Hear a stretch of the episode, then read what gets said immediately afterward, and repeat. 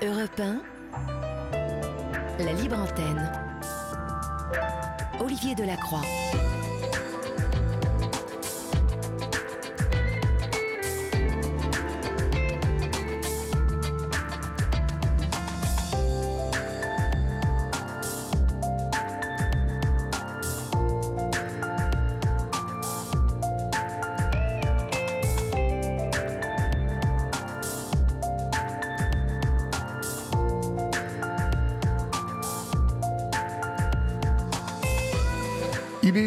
23h08, vous êtes sur Europe 1 et euh, c'est votre libre antenne. Euh, Je suis ravi euh, de vous retrouver et de passer ces presque deux heures ensemble. Nous allons cheminer, chers amis, nous allons essayer peut-être de découvrir quelles peuvent être les solutions pour vos problématiques, vos problèmes, en tout cas quelque chose qui depuis quelque temps pèse sur votre vie. Vous nous appelez au 3921, je vous l'ai dit. euh, Vous nous écrivez au 7 39 21, suivi du mot nuit, écrit en lettres majuscules, suivi d'un espace. Euh, il y a notre adresse mail, libreantenne.europe1.fr. Et puis euh, notre page Facebook, Olivier Delacroix, Yann Moix, La Libre Antenne. J'espère que vous allez bien, que vous avez passé une bonne journée. Votre Libre Antenne du jeudi, c'est parti. Olivier Delacroix est à votre écoute sur Europe Et pour débuter cette émission, nous accueillons Jeanne au 39 21. Bonsoir Jeanne. Bonsoir Olivier. Est-ce que la nuit a été bonne, Jeanne? J'ai rêvé de plein de choses suite à mon témoignage d'hier. Des choses assez étonnantes d'ailleurs. Ben, Euh, Vous allez m'en faire part. Euh, Pouvez-vous me résumer, parce que bien évidemment, euh, nous nous sommes quittés hier soir à 1h du matin, et euh, oui. J'aimerais que vous me résumiez un peu, pour celles et ceux qui n'étaient pas là, euh, euh, le, le- le début de, de- de votre témoignage. Écoutez, euh, je vais essayer d'être concis. C'est compliqué parce que. Je sais que c'est compliqué. l'é- L'émotion est là et puis. Alors, je vais essayer de le faire, si vous le voulez bien, et vous allez merci. vous allez essayer de, de vous, vous corriger si, euh, si je me trompe. Vous, êtes, euh, gentil, euh, vous avez euh, passé la plupart de votre vie euh, euh, à Paris euh, et en Asie. euh, vous témoignez Non, à, à Belle-Île-en-Mer. à Belle-Île-en-Mer. D'accord, je pensais que c'était en Asie aussi. Non, l'Asie, c'était plus tard. D'accord. Euh, Mm. Vous nous appelez ce soir euh, pour nous parler euh, d'une union euh, particulière et, et on va venir ensuite euh, euh, à une procédure de divorce qui a duré euh, très longtemps, euh, mais vous et, nous et avez qui dure encore, et qui dure encore aujourd'hui. et vous, vous, vous nous avez parlé aussi hier soir de vos, origi- de vos origines, enfin de, de- des origines de votre famille, euh, d'une famille assez complexe. Absolument, oui. qui, qui a fait de vous une femme qui a, a- a dû très vite apprendre à se battre et euh, à être indépendante, ce que euh, vous avez été euh, très rapidement. Euh, en- à Belle-Île-en-Mer, vous aviez monté une boîte euh, qui Oui. euh, s'appelait Plein la tronche. Euh, Non, les, tron- les tranches de cake. Les tronches de cake. Ah, mais oui, je croyais que c'était plein la tronche. Bah, vous voyez, en 24 heures. Euh, non, je suis pas méchante quand même. les d'en les tranches de cake. Non, mais Euh, euh, en plein, la, en plus, en plein plus, la tronche, je trouvais ça mignon aussi. hein, moi, je- Euh, Ouais, ouais, mais les tranches de cake aussi, c'est pas mal. Parce que Non, mais envie de cake, c'est d'envoyer les- Oui. de cake, c'est mieux vu Quand que vous faisiez du cake, pour Ah le coup. bah ouais, j'ai pas envie d'envoyer les gâteaux que je cuisine dans la tranche des gens qui veulent que. non, mais c'est très drôle ce que vous dites, mais non, c'est pas plein la tronche.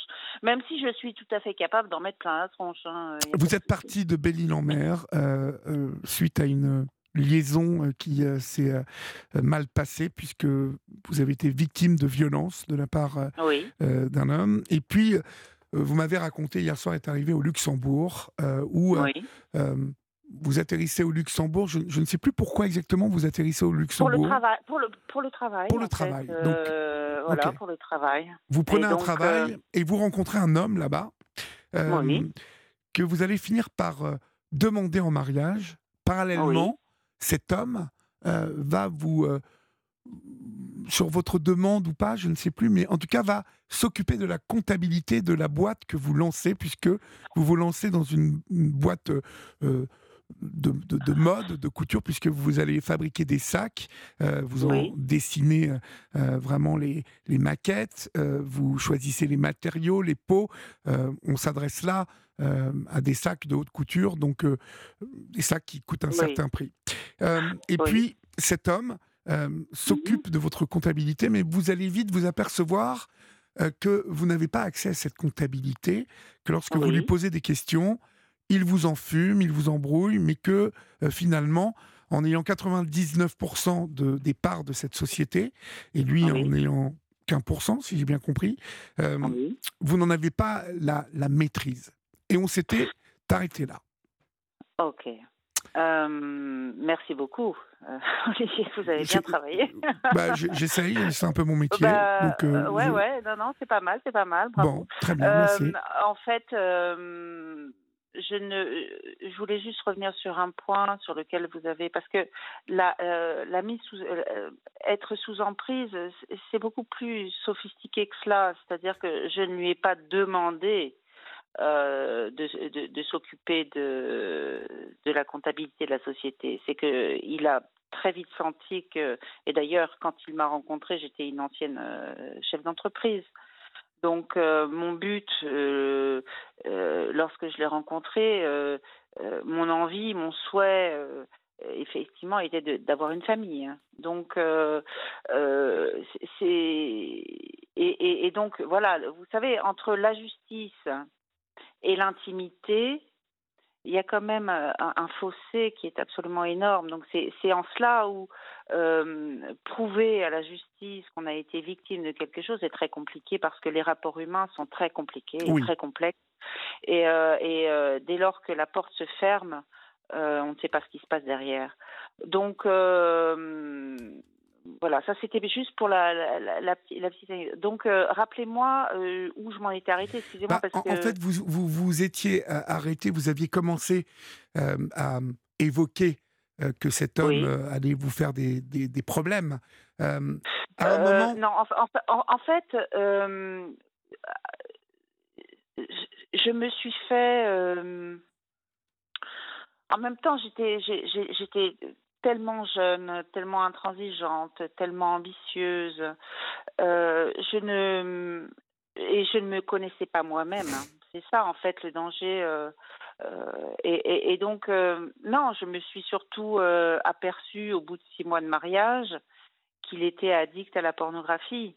Oui, alors c'est ça. C'est ça que j'ai oublié quand même dans ma description, c'est que vous vous êtes aperçu déjà que cet homme avait de, graves problèmes d'érection. Hein, mais je pense que c'était. Excusez-moi de vous couper, hein, Olivier, mais avec le temps, je crois que l'érection n'est pas forcément le problème originel.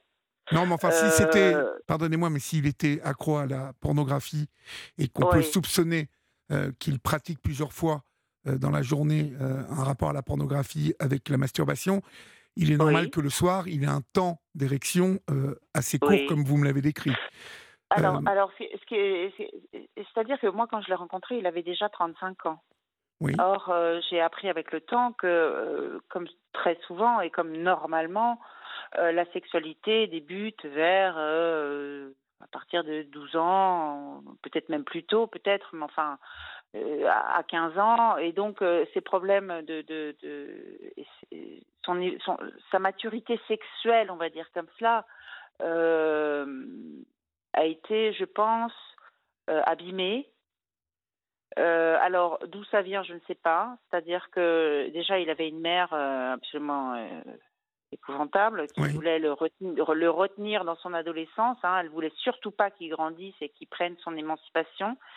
Mais je, je soupçonne aussi des abus, euh, euh des abus euh, sexuels. Euh, je, me, je, je, pense que je, je, passerai ma pas ma vie, mais parce que c'est intéressant aussi parce que ça me permet aussi de comprendre ce qui m'est arrivé. je pense que c'est un enfant qui a été abusé de toute façon, que ce soit moralement, euh, peut-être sexuellement, je n'en aurai jamais la preuve. Euh, voilà, donc euh, voilà où j'en suis. Donc je découvre qu'il est addict à la, à la, pornographie et en tant que parce que on se marie quand on se marie, on se marie qu'une fois. Enfin, normalement. On n'arrive pas, quelles que soient nos, nos, nos, croyances religieuses ou civiles, on arrive devant le maire ou devant Dieu, quand on se marie, c'est pour la vie, quoi. Et donc, j'ai juré. J'ai juré devant à peu près 60 personnes que je serais là pour mon mari, que je lui resterai fidèle, euh, pour le meilleur et pour le pire. Euh, et surtout pour euh, le pire en fait.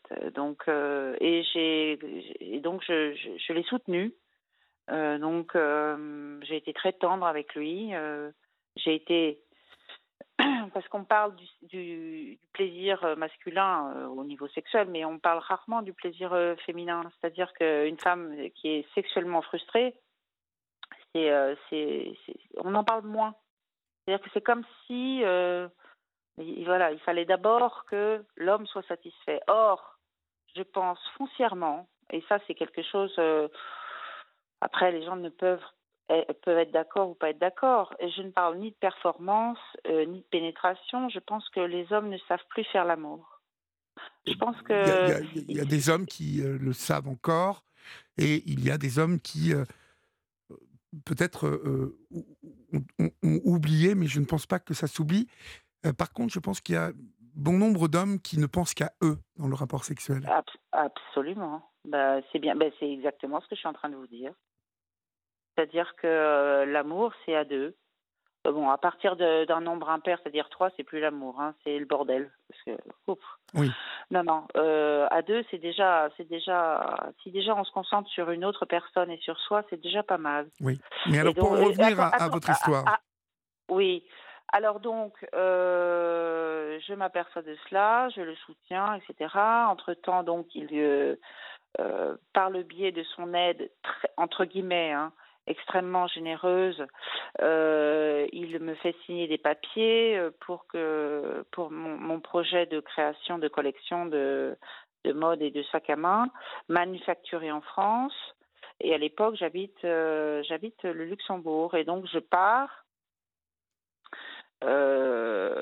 et là, c'est la catastrophe au niveau des beaux-parents qui me disent oui, mais je ne quitte pas mon mari je suis, j'ai un projet professionnel. Je ne quitte pas mon mari. Je, vais à Paris. Euh, je loge dans un des biens dont ils sont propriétaires. Et je, voilà, j'ai des rendez-vous dans les ateliers, euh, dans les pousseries. Euh, enfin, bref, je, je, crée ma collection. J'ai rendez-vous avec plein de gens sur Paris, etc. Pour créer mon univers, pour créer quelque chose, pour, pour créer quelque chose. Parce que pour moi, c'est quelque chose d'assez vital, quoi. Et, euh, et je ne le vois pas pendant un an, puisqu'il vient tous les week-ends, parce que lui il est resté au Luxembourg. Mhm. Et donc, euh, bah, on ne s'est pas vu pendant une semaine, hein, euh, et euh, on ne fait jamais l'amour. C'est-à-dire que le week-end, il vous rejoint à Paris. Oui. Et vous ne faites jamais l'amour. Non. D'accord. Donc vous vous posez des questions. bah, je sais pas que je. Non, à l'époque, je me pose pas de questions. Je souffre. Hein. D'accord. C'est différent. Mmh euh, je souffre, je me sens seule. J'ai pas de famille, hein. je n'ai ni père ni mère, ni frère ni sœur, je n'ai personne. Euh, et donc, euh, je continue mon, mon projet. Et puis, au bout de à peu près une année, excusez-moi, on s'installe, toujours dans le 6e arrondissement, où voilà, je crée mon showroom, ma collection, c'est très beau, etc. Et là, je sens qu'il est extrêmement stressé. Il, est bizarre, quoi. On est en 2010, quoi. Euh, et je, ne sais pas de quoi il s'agit. Donc, je vous passe les années, hein, à peu près un an, euh, où notre vie sexuelle euh, est. je ne sais même pas comment dire ça. C'est-à-dire que pour moi, le, sexe quand euh, avec son mari ou avec un homme qu'on aime. Euh, je parle pas de la sexualité comme ça euh, de consommation. Je parle vraiment de choses dans lesquelles on s'investit quoi. N'existe pas. C'est-à-dire que et, donc il y a un moment donné où, où les discussions deviennent des engueulades parce que je veux comprendre et je lui pose la question. Je dis mais c'est parce que tu ne me désires pas Parce que c'est possible. Oui. les hommes sont généralement, les hommes dans cette, dans cette situation sont généralement très lâches. Euh, merci Olivier, merci beaucoup. Euh, et donc euh, là pour le coup je me sens plus seule du tout. Et donc du coup je, je, dis mais parle-moi, explique-moi. Je, je, je, et je perds, je, perds une énergie absolument épouvantable. Je dis je perds parce que c'est vraiment ça. Et des fois on a des discussions jusqu'à 4 heures du matin. Je veux comprendre, bon sang. Je veux comprendre, je veux comprendre pourquoi, qu'est-ce qui se passe alors là, je commence à, à, dépenser une fortune en crème pour le corps, en lingerie, etc. Et alors euh, vient l'heure du coucher. Et il y a ce rituel absolument euh, insupportable qui est le brossage de dents. C'est-à-dire que euh, quand il se brosse les dents, je sais que. je ne sais pas comment vous expliquer, mais quand, quand, il, se brosse les dents, vous savez qu'il ne va rien se passer. Exactement. Ce qui est complètement fou, mais c'est comme ça. Et euh, un jour, on vend un bien euh, qui nous restait au Luxembourg, parce que je ne vais pas tout vous raconter. Hein. Et euh, on doit faire des courses, je sais pas quoi, et je l'attends dans la voiture. il doit aller chez le traiteur, je sais pas quoi. on doit rentrer en France et je je vois sous le siège euh, conducteur un sac en papier craft. Je lui dis qu'est-ce que c'est que ce truc sous le siège. Hein. Et je sors et là je vois une boîte euh, avec une marque de téléphonie. Et j'ouvre la boîte et il y a un petit téléphone rouge qui s'ouvre à clapet. Mhm. Je suis très étonnée, je regarde et je vois qu'il y a déjà des numéros dessus. Je referme le clapet, je note le numéro je remets la boîte dans son sac et je le remets sous le siège et il se passe, je sais pas, euh, une semaine, dix jours.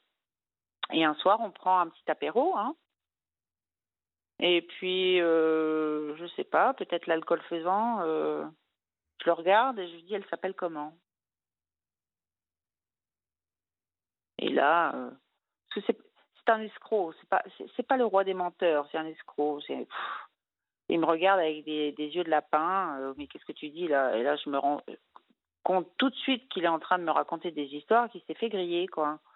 Et, euh, et j'insiste, j'insiste, et parce que en fait, il s'avère que la sexualité de mon ex-mari, je m'en suis souciée jusqu'à lui proposer d'aller voir des prostituées.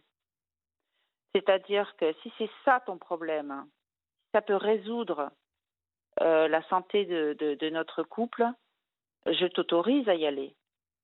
Vas-y, si c'est ça ton problème.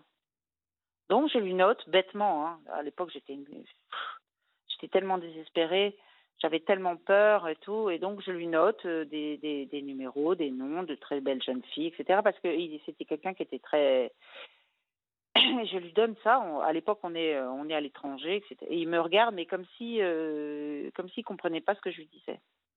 J'apprendrai plus tard que ce n'était pas une pratique étrangère, qu'il l'avait déjà fait avant. Donc en cela, il m'a vraiment pris pour une conne. Hein. Oui. Et, euh, et donc j'apprends euh, que, en fait, il a fait appel à une travailleuse du sexe. Euh, et là, j'ai, bah, il me brise le cœur, en gros. Mais vraiment, c'est-à-dire, c'est, il y a une belle, une belle potiche, hein, qui est moi, euh, en porcelaine et euh, elle se fend du haut jusqu'en bas. Et, euh, et, pendant une semaine, je, il rentre le soir du boulot, je suis en larmes, je, je, je, pleure pendant une semaine.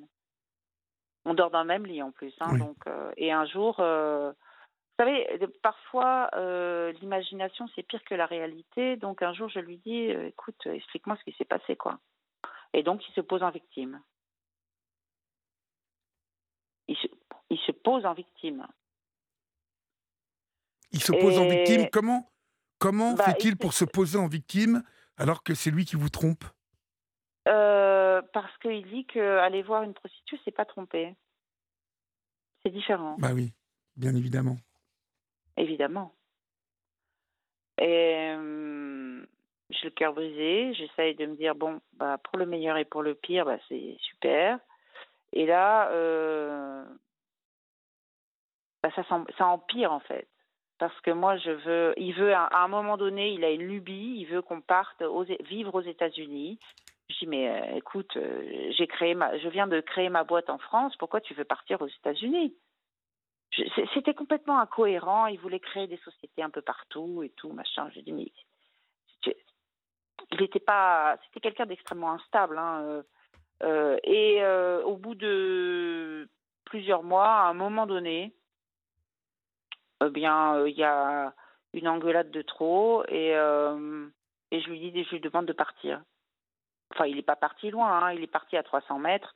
Ses parents avaient un bien un petit peu plus loin.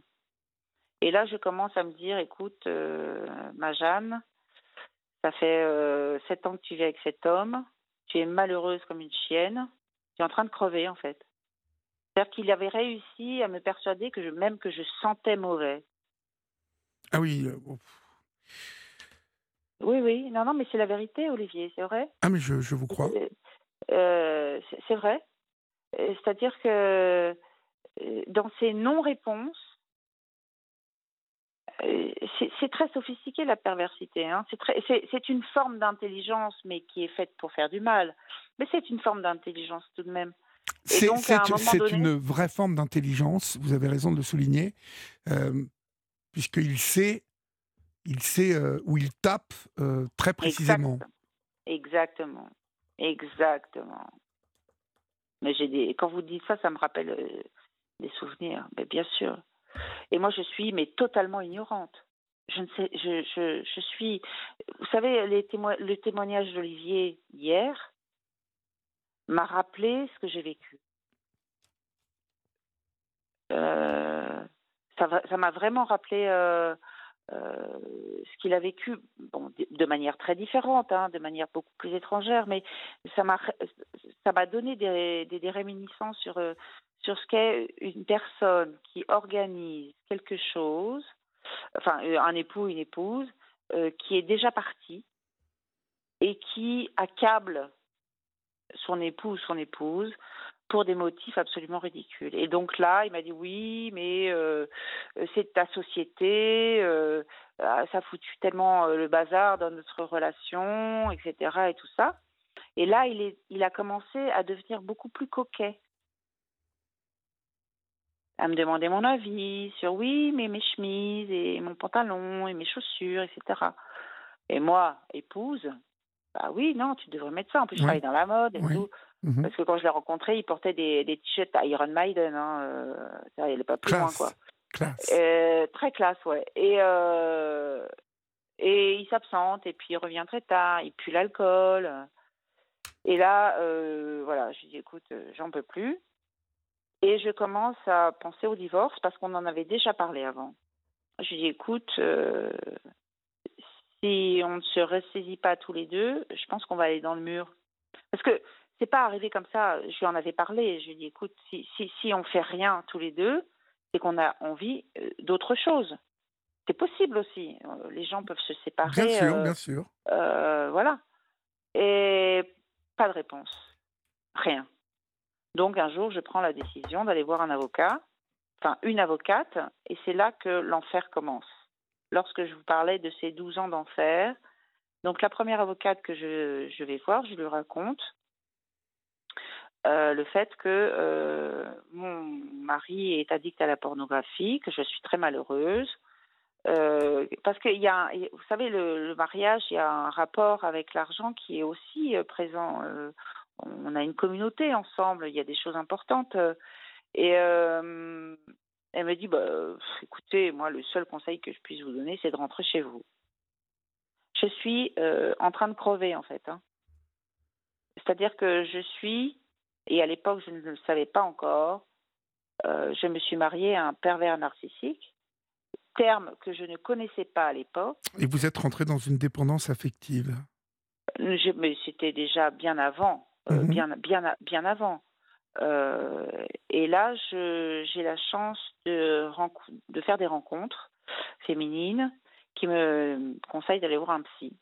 Et cette psy, professeur bouddhiste, euh, me met le doigt, met la lumière sur ce que je suis en train de vivre parce que je comprends rien en fait. Et, c'est là où j'entends la première fois de ma vie le terme pervers narcissique. Oui. Et là, je, me dis, mais ok, d'accord, etc. À l'époque, j'y allais deux fois par semaine. Et donc là, euh, la bataille juridique se met en place. C'est-à-dire que je suis une enfant de parents divorcés. Lui, non. Donc moi, j'ai une expérience que lui n'a pas. Il ne sait pas ce que, ce que font les dégâts d'un divorce pour les enfants. Et moi, je sais. Et là, euh, je ne crois plus en notre avenir. Je n'ai plus confiance en lui, évidemment. Mhm. Et euh, je fais appel à des gens assez haut placés. Euh, et je fais appel à des détectives privés par les conseils de mon avocate. Ça, ça a été, je pense, la chose la plus douloureuse et la plus laide qui soit. C'est-à-dire que j'ai été voir une avocate qui m'a dit, écoutez, voilà, vous voulez divorcer, il va falloir prouver l'infidélité de votre mari. Et là, je regarde mon avocat, je dis, mais euh, attendez, euh, je fais comment? Bien, bah, je vais écouter, je vais vous donner le contact d'un tel ou un tel machin. Et euh, voilà. C'est-à-dire que en fait, j'étais à peu près à 300 mètres de là où il habitait, et il y avait des enquêteurs privés qui étaient en train de le filmer. Et ça n'a pas duré longtemps, hein. ça a duré à peu près deux jours. Coup de téléphone à 10h30 du soir, c'est bon, c'est dans la poche. C'est-à-dire, il recevait des femmes chez lui, enfin, il vous trompait, oui, quoi. exactement.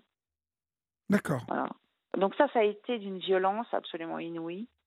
Ça a été la première violence parmi tant d'autres. Euh, et c'était avant, Olivier, c'était avant la deuxième peine, parce que ça, c'était la première. C'est-à-dire, euh, et après est venu euh, des rencontres avec des colonels de gendarmerie qui avaient des, sociétés de surveillance et des gens à l'étranger, des experts en escroquerie au Luxembourg qui à l'époque travaillaient pour l'Ukraine et la Russie. Et en fait, c'est un homme au Luxembourg absolument extraordinaire qui ne travaille plus maintenant, il a vécu un drame dans sa vie et je peux le comprendre, qui m'a ouvert les yeux. Parce que moi, je ne connaissais rien à la finance. Je connaissais rien au droit des sociétés, au droit immobilier, au droit machin. Moi, j'étais dans le dans les paillettes, dans le la création, etc., etc. Et il m'a mis la lumière sur ce que mon ex-mari avait organisé depuis 2007, c'est-à-dire un an après notre mariage, avec la complicité de son père, qui avait l'une des plus grosses études notariales, je ne dirais pas de quelle région. Euh, et il y avait des rendez-vous entre eux, je ne comprenais pas. Ils voulaient acheter des sociétés, des machins, des trucs. J'étais à, 1000 kilomètres de comprendre ce qui se passait, quoi. Et là, il m'a ouvert les yeux. Et là, je me suis mise en mode euh, survie, en mode guerre, et je n'ai fait que bosser.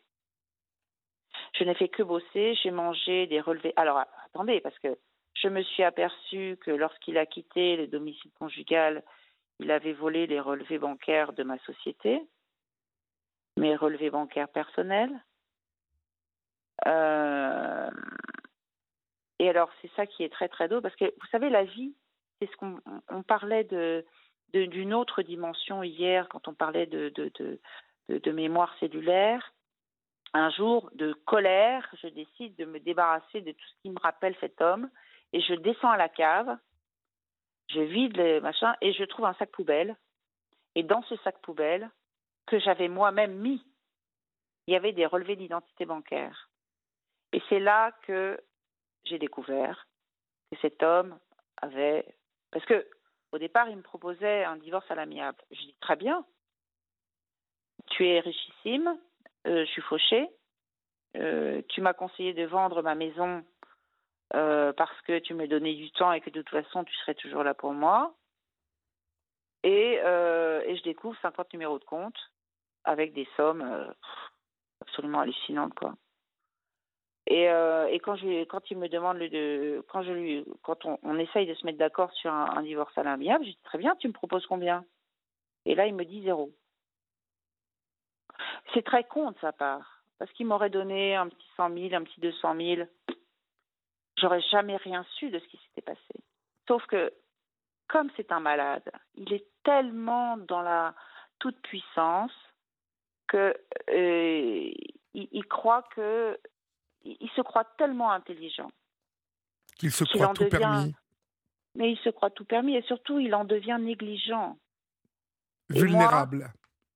non, pas vulnérable. C'est quelqu'un de, de, de, de c'est pas quelqu'un de vulnérable parce que. Bah, si, si on est euh, négligent, on devient vulnérable, euh, Jeanne. Euh, non, c'est pas ça que j'essaye de vous expliquer, Olivier. C'est-à-dire, c'est pas quelqu'un de c'est pas le terme que j'utiliserais. C'est-à-dire que c'est quelqu'un qui se cache derrière son argent, comme beaucoup de gens. C'est-à-dire qu'ils commettent des choses absolument épouvantables et après ils se cachent derrière leur argent. Et donc, ils ont, au contraire, un sentiment d'invulnérabilité. Et à partir de ce moment-là, moi, je me dis, OK, qu'est-ce que je fais? Est-ce que je mets mon énergie dans ma société, qui est quand même bien abîmée, dans lequel j'ai investi mes propres deniers, c'est-à-dire euh, l'argent que j'ai hérité de mon père, ou je me bats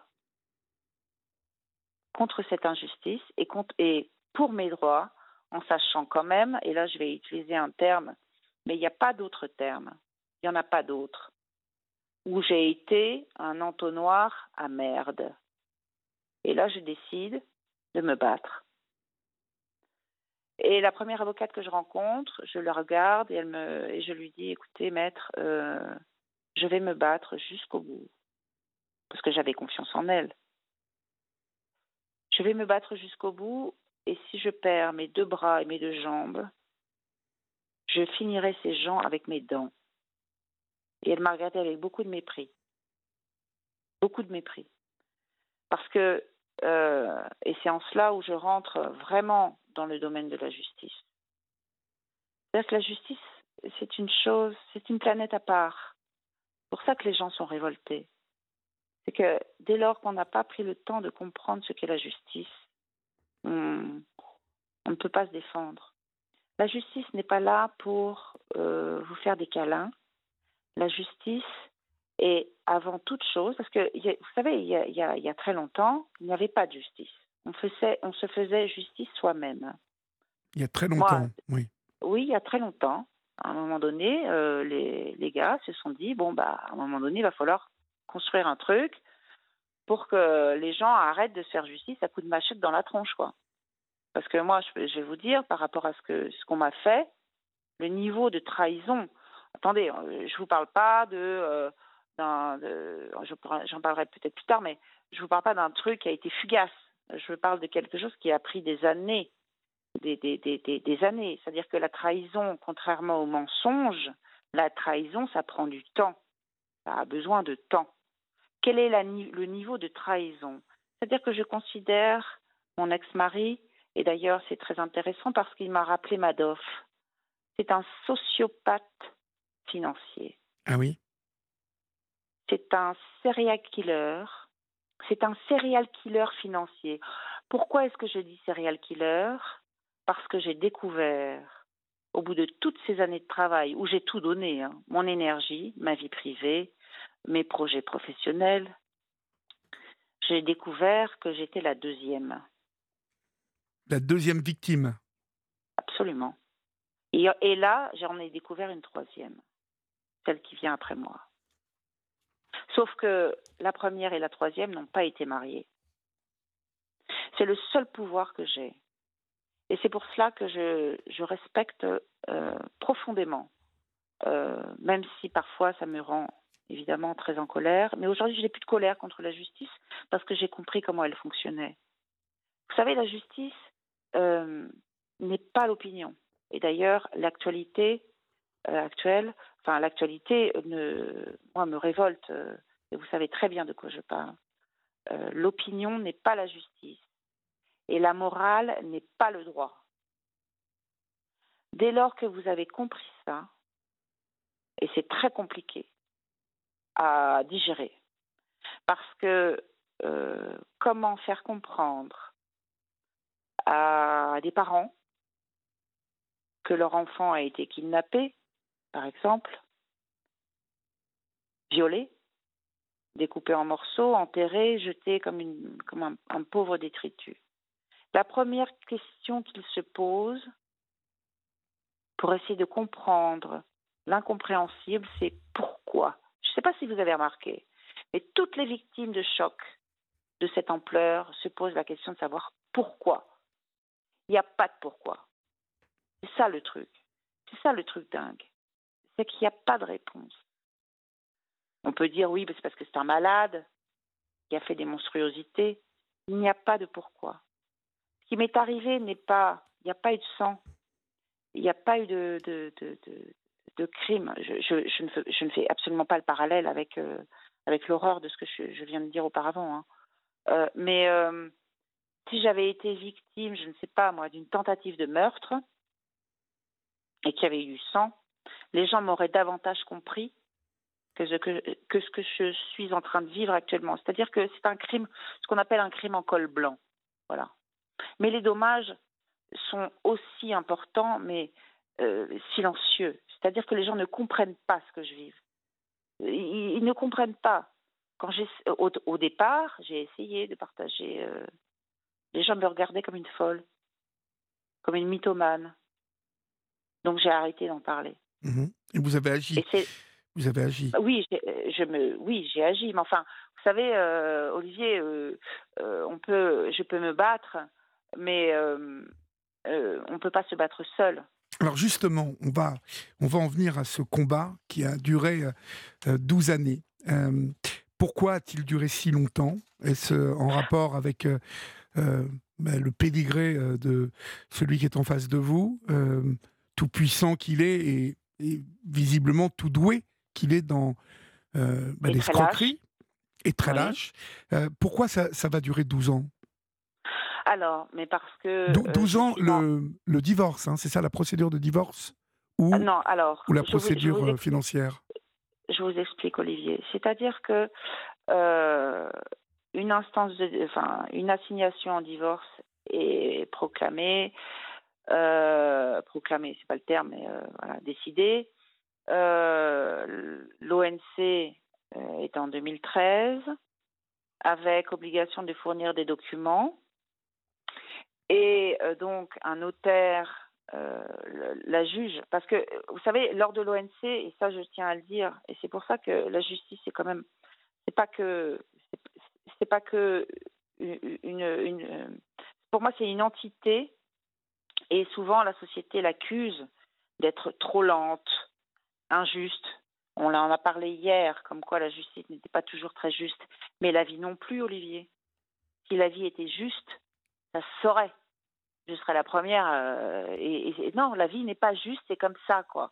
Non, et la vie n'est pas juste, parce qu'il y a bon nombre de personnes euh, sur cette terre euh, qui ont compris euh, que les règles, hein, les règles qu'on reçoit quand on est éduqué, lorsque nos parents nous éduquent, euh, nous retenons euh, de, de, cette éducation une construction, des règles que nous appliquons et que nous essayons d'appliquer du mieux possible en étant des gens bien, en tout cas respecter l'autre, avoir une moralité. sauf oui. que ces personnes-là ne respectent aucune règle. Et ils ont compris qu'ils ne passaient pas à la caisse obligatoirement. Euh, ah, c'est tout simple. Vous avez raison de dire euh, qu'il n'y a pas de, euh, il a pas de justice dans la vie. Euh, beaucoup de personnes, par exemple, lorsqu'ils perdent un enfant, vont vous dire mais pourquoi moi pourquoi moi qui suis aussi bon pourquoi? aussi mais bien? on est, on, mais il n'y a pas voyez, il y a pas de dieu horloge vous voyez? Il n'y a pas de il oui. a pas un dieu qui dit toi t'es bien toi t'es pas bien toi tu, tu, mérites ça. Pourquoi? Pourquoi? Autrement ça serait trop facile pourquoi il y aurait mmh. tant de gens qui qui meurent là même en ce moment euh, en Ukraine et des enfants absolument, et des familles? Pourquoi? absolument. pourquoi? Euh, il n'y a pas d'explication oui. à ça il y a juste euh, la dureté euh, de la oui. vie, des événements, des épreuves euh, dont il faut tirer euh, un enseignement, euh, en tout cas celui que vous venez de dire. La vie n'est pas juste. Euh, alors, l'enseignement, je n'irai pas jusque-là, parce que, vous savez, quand je vous ai appelé, enfin, quand j'ai appelé Florian la première fois, j'étais au bout du bout du bout. Mais au bout du bout, Olivier, je reste pudique. Hein. Et euh, Il nous reste à 13 Réa- minutes, euh, Jeanne, je, je- je vous le dis, donc si vous voulez... Euh, Je vous en prie. D'accord. Euh, et et c'est grâce, et d'ailleurs, bah, ça me permet de remercier euh, tous les témoignages que, que j'ai écoutés. Euh, je parle de Réa surtout, qui a eu un parcours. euh, c'est- une guerrière, hein, cette femme-là. Euh, faut pas croire. Euh, je, pense à Nadine. Euh, Je pense à cette petite dame euh, absolument touchante euh, euh, qui, souffre que son fils ne vienne plus la voir avec son petit chien, tout comme l'homme euh, qui a euh, été abusé, maltraité par son papa. Euh, Vous savez, tous ces témoignages-là me donnent une énergie absolument énorme. Ils m'ont permis, alors que lorsque j'ai appelé Florian, j'étais à la limite. hein. C'est-à-dire, quand je dis limite, euh, bon, de toute façon, j'ai pas d'enfant, j'ai plus de famille. Euh, Qu'est-ce que je vais faire souffrir? Personne si je m'en vais Personne.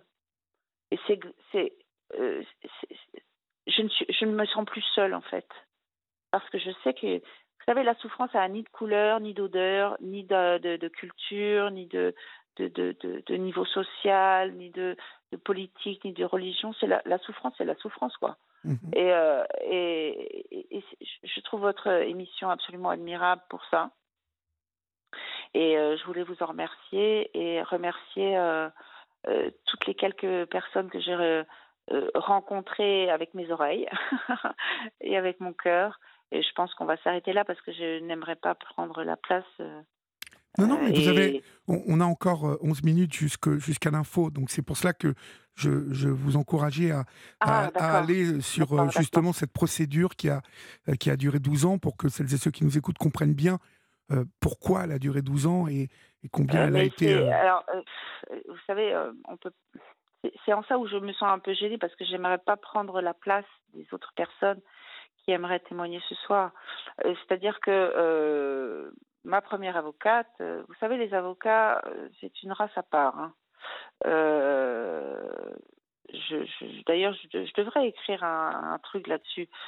Ma première avocate a traité mon dossier, mais de manière très superficielle.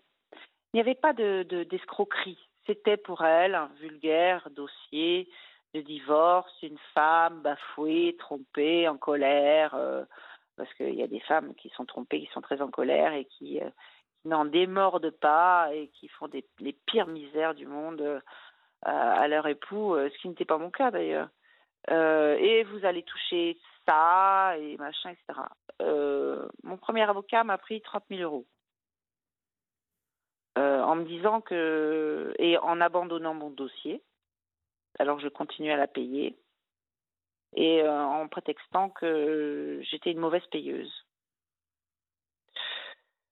Euh, et par le biais de ma nouvelle avocate, c'est-à-dire la deuxième, elle m'a conseillé de, de faire un dossier auprès de l'ordre des avocats, où j'ai eu gain de cause.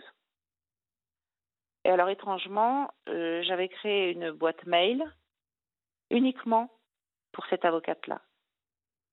C'était la seule, parce que vu le niveau de dossier, euh, vous savez, je, on tue pour moins que ça, Olivier. Et à l'époque, je ne me rendais pas compte que j'avais peur, de mon niveau de peur.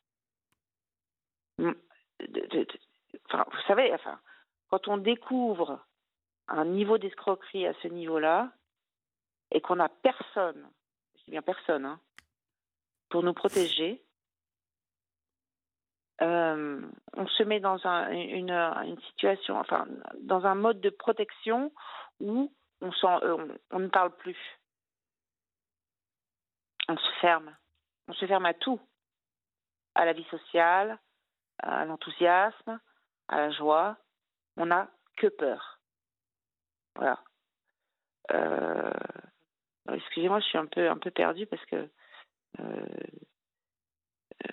on a voilà, peur de tout perdre euh, ou on a peur de. Oh non, on, a peur, on a peur d'être tué. Ah, carrément. Ah ben oui, carrément.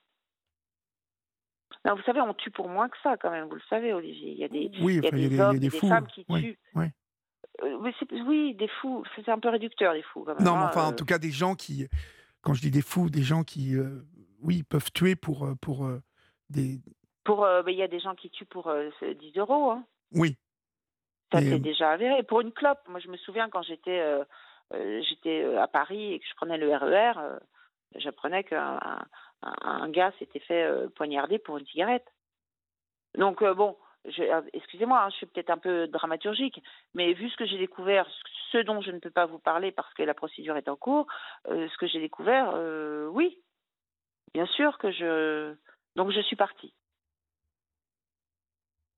à 10 000 kilomètres en Asie, où j'ai respiré pendant à peu près 10 mois. J'avais plus d'avocat sur le dos qui me prenait tout mon pognon. Avait, parce que vous savez, les avocats, ils sont là, ils jurent. Hein. Ils jurent intégrité, probité, de protéger les intérêts de leurs clients. Vous savez, ça fait dix ans que je suis en procédure. J'ai dû rencontrer à peu près une trentaine d'avocats différents, avec leurs spécialités différentes. J'ai eu quatre avocats, je crois, ou cinq. J'ai trouvé une perle, hein, je vous rassure. J'ai trouvé un. C'est même pas une perle, c'est un ange. Et donc, euh, je, je, la, je, la traîne devant l'ordre des avocats, euh, j'acquiers rien de cause, et euh, la boîte mail qui lui était exclusivement dédiée disparaît trois jours après. C'est-à-dire que je n'ai plus accès à cette boîte mail. Je n'ai plus accès à mes documents. Comment, comment, comment ils ont réussi à faire ça? Je ne. Je vous laisse juge de penser ce que vous voulez. Vous savez, les avocats, c'est il y a une, concurrence absolument épouvantable hein, oui, entre les avocats. Il y a ceux qui gagnent que dalle, et puis il y a les autres. Voilà. Ça, ça a été ma première expérience avec un avocat. La deuxième m'a permis de divorcer. Officiellement. Je ne vous parle pas de la dissolution de la communauté, parce que la deuxième je suis tombée sur, pardon, la deuxième, non, c'était la La deuxième avocate, je lui avais demandé, je lui ai donné un chèque, enfin plusieurs chèques, je lui ai demandé de les retirer au fur et à mesure. Elle a pris les trois chèques, elle les a mis euh, sur son compte. Et c'est comme ça que la misère et le surendettement commencent. Doucement, mais sûrement. Et, vous êtes tombé dans la misère? Bien sûr. Mmh. Bien sûr, je suis tombée dans la misère. Bien sûr. Et c'est la troisième avocate qui a réussi enfin à me libérer de cet homme, juridiquement parlant. Donc j'ai divorcé en 2018, où j'ai récupéré un petit pécule quand même, qui m'a permis de respirer un peu, mais ça a été très très vite parce que, vous savez, 5 euh, ans de procédure, vous accumulez des dettes absolument épouvantables. Hein. Oui, je veux bien vous croire. Donc c'est parti très très très très très vite. Où en êtes-vous aujourd'hui Car il nous reste 4 minutes. Vous en êtes où aujourd'hui? Vous avez pu euh, vous restabiliser euh, Vous avez pu non. non? Non, non, non, non, parce que j'ai rencontré, j'ai eu d'autres avocats.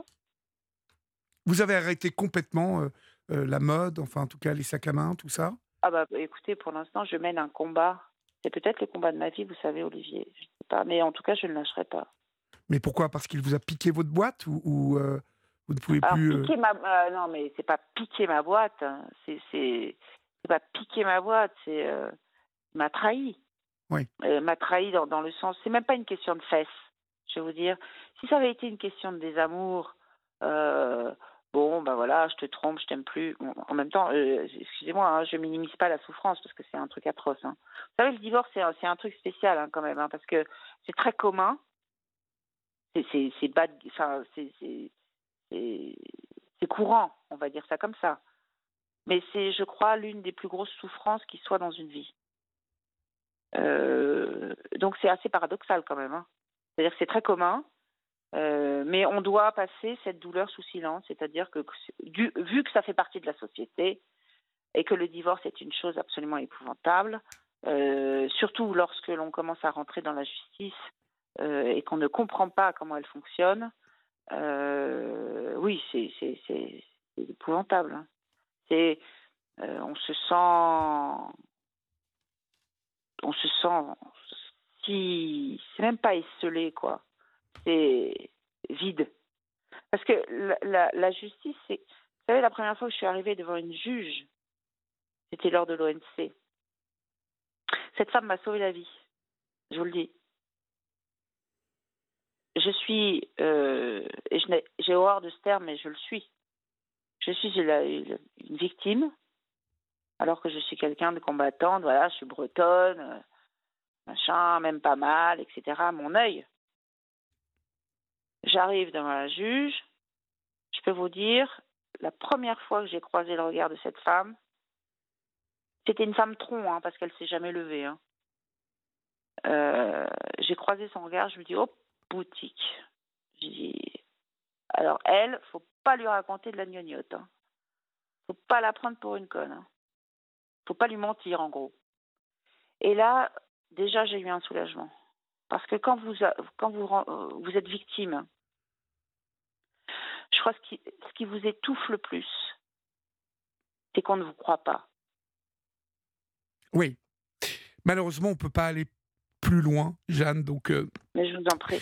Euh, merci pour euh, votre témoignage sur l'antenne de Repin. J'espère que tout de même tout ça va, va finir par s'arranger pour vous. Oui, oui, j'ai eu une très bonne, une très belle rencontre aujourd'hui. Et, bah, écoutez, n'hésitez pas en tout cas à nous, à nous rappeler pour nous donner des nouvelles. Ça sera avec plaisir. C'est très gentil. Merci pour votre émission. Je vous en prie. On vous embrasse, Jeanne. Merci. Au revoir. Au revoir. Il est minuit passé de 5 minutes, vous êtes euh, sur Europe 1 et c'est votre libre antenne jusqu'à 1h du matin. Vous pouvez composer le 39 21, 50 centimes d'euros la minute ou euh, nous euh, joindre écrit. Vous envoyez vos SMS au 739 21 suivi du mot nuit. Demain, demain entre 11h et midi pour Mélanie Gomez et Julia Vignali. C'est encore une heure où on va apprendre beaucoup de, beaucoup de choses, puisque ces deux jeunes femmes vous parleront euh, de, du calme avec leurs invités et euh, de la capacité, la capacité à le rester. Donc euh, c'est très important. Rester calme. Mélanie et, Julia vous donneront demain donc des techniques pour rester calme et pour surtout continuer à l'être. C'est demain entre 11h et midi et c'est bien fait pour vous. Voilà, on accueille maintenant Charles au 3921. Bonsoir Charles. Bonsoir Olivier. Bonsoir. Enfin bonjour pour moi. Oui, bonjour, parce que Charles, vous nous appelez euh, de Melbourne, en Australie. Tout à fait, en effet. Je, vous, entends, c'est comme si vous étiez à côté. Ah, et maintenant, est-ce que vous m'entendez correctement? Ah, mais je vous entends très bien. Je, vous dis, je vous entends comme si ah. vous étiez à côté de moi. En fait, il y a un, ah oui, il y a un tout petit décalage, mais c'est super. Euh, Charles, quel âge avez-vous? J'ai 28 ans. D'accord. Et donc vous habitez l'Australie? Oui, depuis peu. Je suis arrivé euh, il y a un mois maintenant. Mais euh, normalement, je suis, je suis à Bruxelles, en Belgique. Je suis belge. D'accord. voilà, j'ai déménagé et j'habite ici à Melbourne depuis un mois. Et pour l'année à venir, suite à une, opportunité professionnelle en fait. D'accord, bon c'est super, vous allez découvrir ce magnifique et grand pays euh, qu'est l'Australie. Vous, vous connaissiez un petit peu avant ou pas du tout? Oui, je suis venu, euh, je suis venu en Australie il y, a, il y a 10 ans, en fait. Un peu plus maintenant, il y a 12, 12 ou 13 ans déjà, en fait.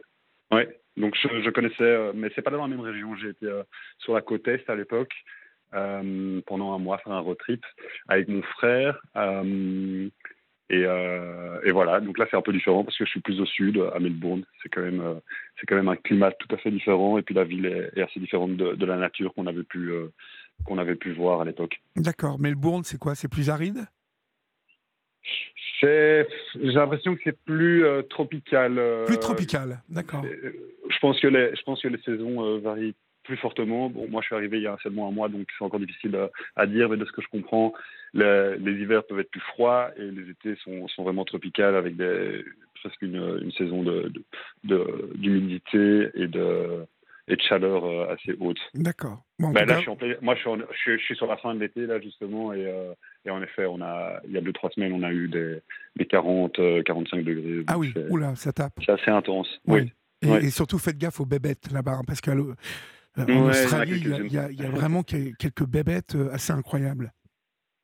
Tout à fait. fait. Qu'est-ce qui vous amène ai pas encore vu. Ah, vous n'en avez pas encore vu. Bon, bah écoutez, croisons les doigts. Mais non, mais en fait, on voit ça souvent sur. Enfin, moi, je me suis abonné sur euh, Instagram, euh, euh, sur différents, différentes chaînes qui, qui, traitent des animaux et de la nature. Et c'est vrai qu'il il y, y, a des trucs assez incroyables en Australie. En fait, il y, y, a une multitude d'animaux. Mais bon, on tombe pas nez à nez avec toutes les cinq minutes, je suppose. C'est ça, et puis je pense que c'est le sensas qui fait un peu son effet parce que finalement des, problèmes euh, liés aux, araignées, aux serpents ou aux requins, il y en a moins que, des accidents sur la route. Donc euh, finalement, c'est enfin beaucoup, beaucoup, et beaucoup moins. On aime bien en parler et puis ça nous fait peur et on en fait des cauchemars. Mais, finalement, c'est tellement euh, anecdotique que qu'une fois sur place, on se rend bien compte qu'il n'y a aucun danger. Qu'est-ce qui vous amène, Charles? Vous voulez me parler de quoi? Dites-moi. Est-ce que, est que vous, vous voulez me parler de quelque chose? Ah, mais moi, je veux, je veux bien vous parler de tout ce, que, tout ce que vous voulez. Moi, je peux vous parler de plein de choses, bien évidemment. Non, je pense que, je pense que le but euh, aujourd'hui de, l'appel qu'on en a, c'est autour de, mon livre et, et, surtout de, l'expérience que j'ai vécue, l'expérience plutôt négative à l'époque que j'ai vécue suite euh, ben, au décès de mon frère. Oui. J'imagine que c'est pour ça qu'on parle aujourd'hui. Oui. Euh, oui, ben donc, donc, voilà, comme je l'ai évoqué, euh, j'ai perdu mon frère il y a six ans maintenant. C'était le 2 mars 2017. Donc euh, il, y a pas, il y a quelques jours, ça, on, fêtait, si on peut dire, les, six ans. donc, donc voilà, il est mort dans, dans une avalanche. Il était pris par une avalanche en Italie lorsqu'il skiait. Euh, avec, des, avec des amis. Euh, en fait, il y a eu deux avalanches. Il n'y en a pas eu qu'une, en a eu deux. Une première qui a emporté euh, un bon nombre de personnes, puisqu'ils étaient beaucoup dans ce couloir à skier ce, ce 2 mars 2017 en Italie, dans la région de Courmayeur, en face du Mont Blanc, en fait. D'accord. ils étaient plusieurs à skier. Une première avalanche qui, qui s'est décrochée. En fait, il faut voir ça un peu comme un Y. Il y a les, pistes et le couloir était en forme de Y, donc il y avait deux petits couloirs qui se rejoignaient euh, dans un plus gros. Euh, et une avalanche est partie d'une des branches euh, du Y et a emporté, comme je disais, quelques personnes. Et mon frère était dans l'autre branche et il a vu en fait l'avalanche emporter, emporter les gens, les skieurs. Et il était avec quatre amis, enfin ils étaient quatre, il était avec trois amis. Et euh, deux de ses amis se sont fait prendre aussi euh, dans la première, et il a vu l'autre, euh, son, son, le dernier de ses amis, le troisième. tous les deux, ils se sont, ils se sont dit, ben, on doit, on doit se précipiter vers eux pour, pour les dégager, pour les aider. Et en fait, il y a une deuxième avalanche beaucoup plus grosse qui, qui s'est décrochée de, de l'autre partie du, du Y et qui a emporté, bah, comme vous pouvez l'imaginer, tout le monde et, tout sur son chemin il se fait finalement par chance que, peu de personnes euh, euh, sont parties ce jour-là. Euh, par exemple, les deux amis qui s'étaient fait prendre dans la première avalanche se sont tirés tout à fait indemnes.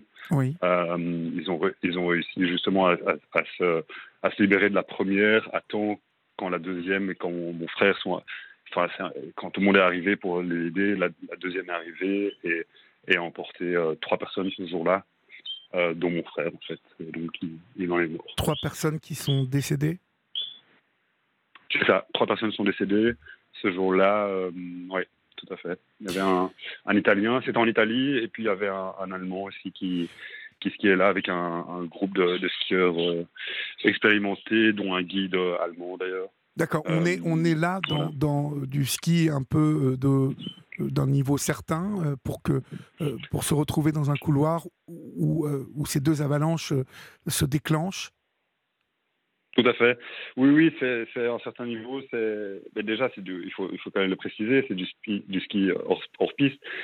alors, il faut comprendre que Courmayeur, la station Courmayeur et la région on est autour du Mont Blanc, donc c'est pas des stations comme on connaît dans les Alpes où tout est balisé, où il y a des pistes et du hors-piste dans, dans, ces stations-là de haute montagne. il y a de l'alpinisme, il y a il y a du ski de toutes sortes et et donc la limite, elle, est beaucoup plus floue. Euh, toutes les pistes ou tous les, couloirs sont praticables et sont pratiqués toute l'année. Et certains sont, sont très dangereux. Celui-là, par exemple, est connu pour euh, emporter chaque année euh, des gens. Donc, donc on, sait qu'il est dangereux. je pense que mon frère et ses amis le savaient. comme je l'ai comme je l'ai dit, il y avait un guide qui était là ce jour-là, quelques quelques, quelques quelques dizaines de mètres de mon frère lorsqu'il s'est fait prendre. Euh, du coup, euh, évidemment, il y a toute la question du risque et toute la question du est-ce qu'on s'aventure dans un couloir où on sait que chaque année il y a des, morts, on sait que c'est hors piste, mais d'un autre côté, toutes ces stations, tout ce, pan de montagne est hors piste, c'est que les itinéraires euh, pour lesquels il faut évidemment une étude préalable, est-ce qu'on s'y aventure ou pas?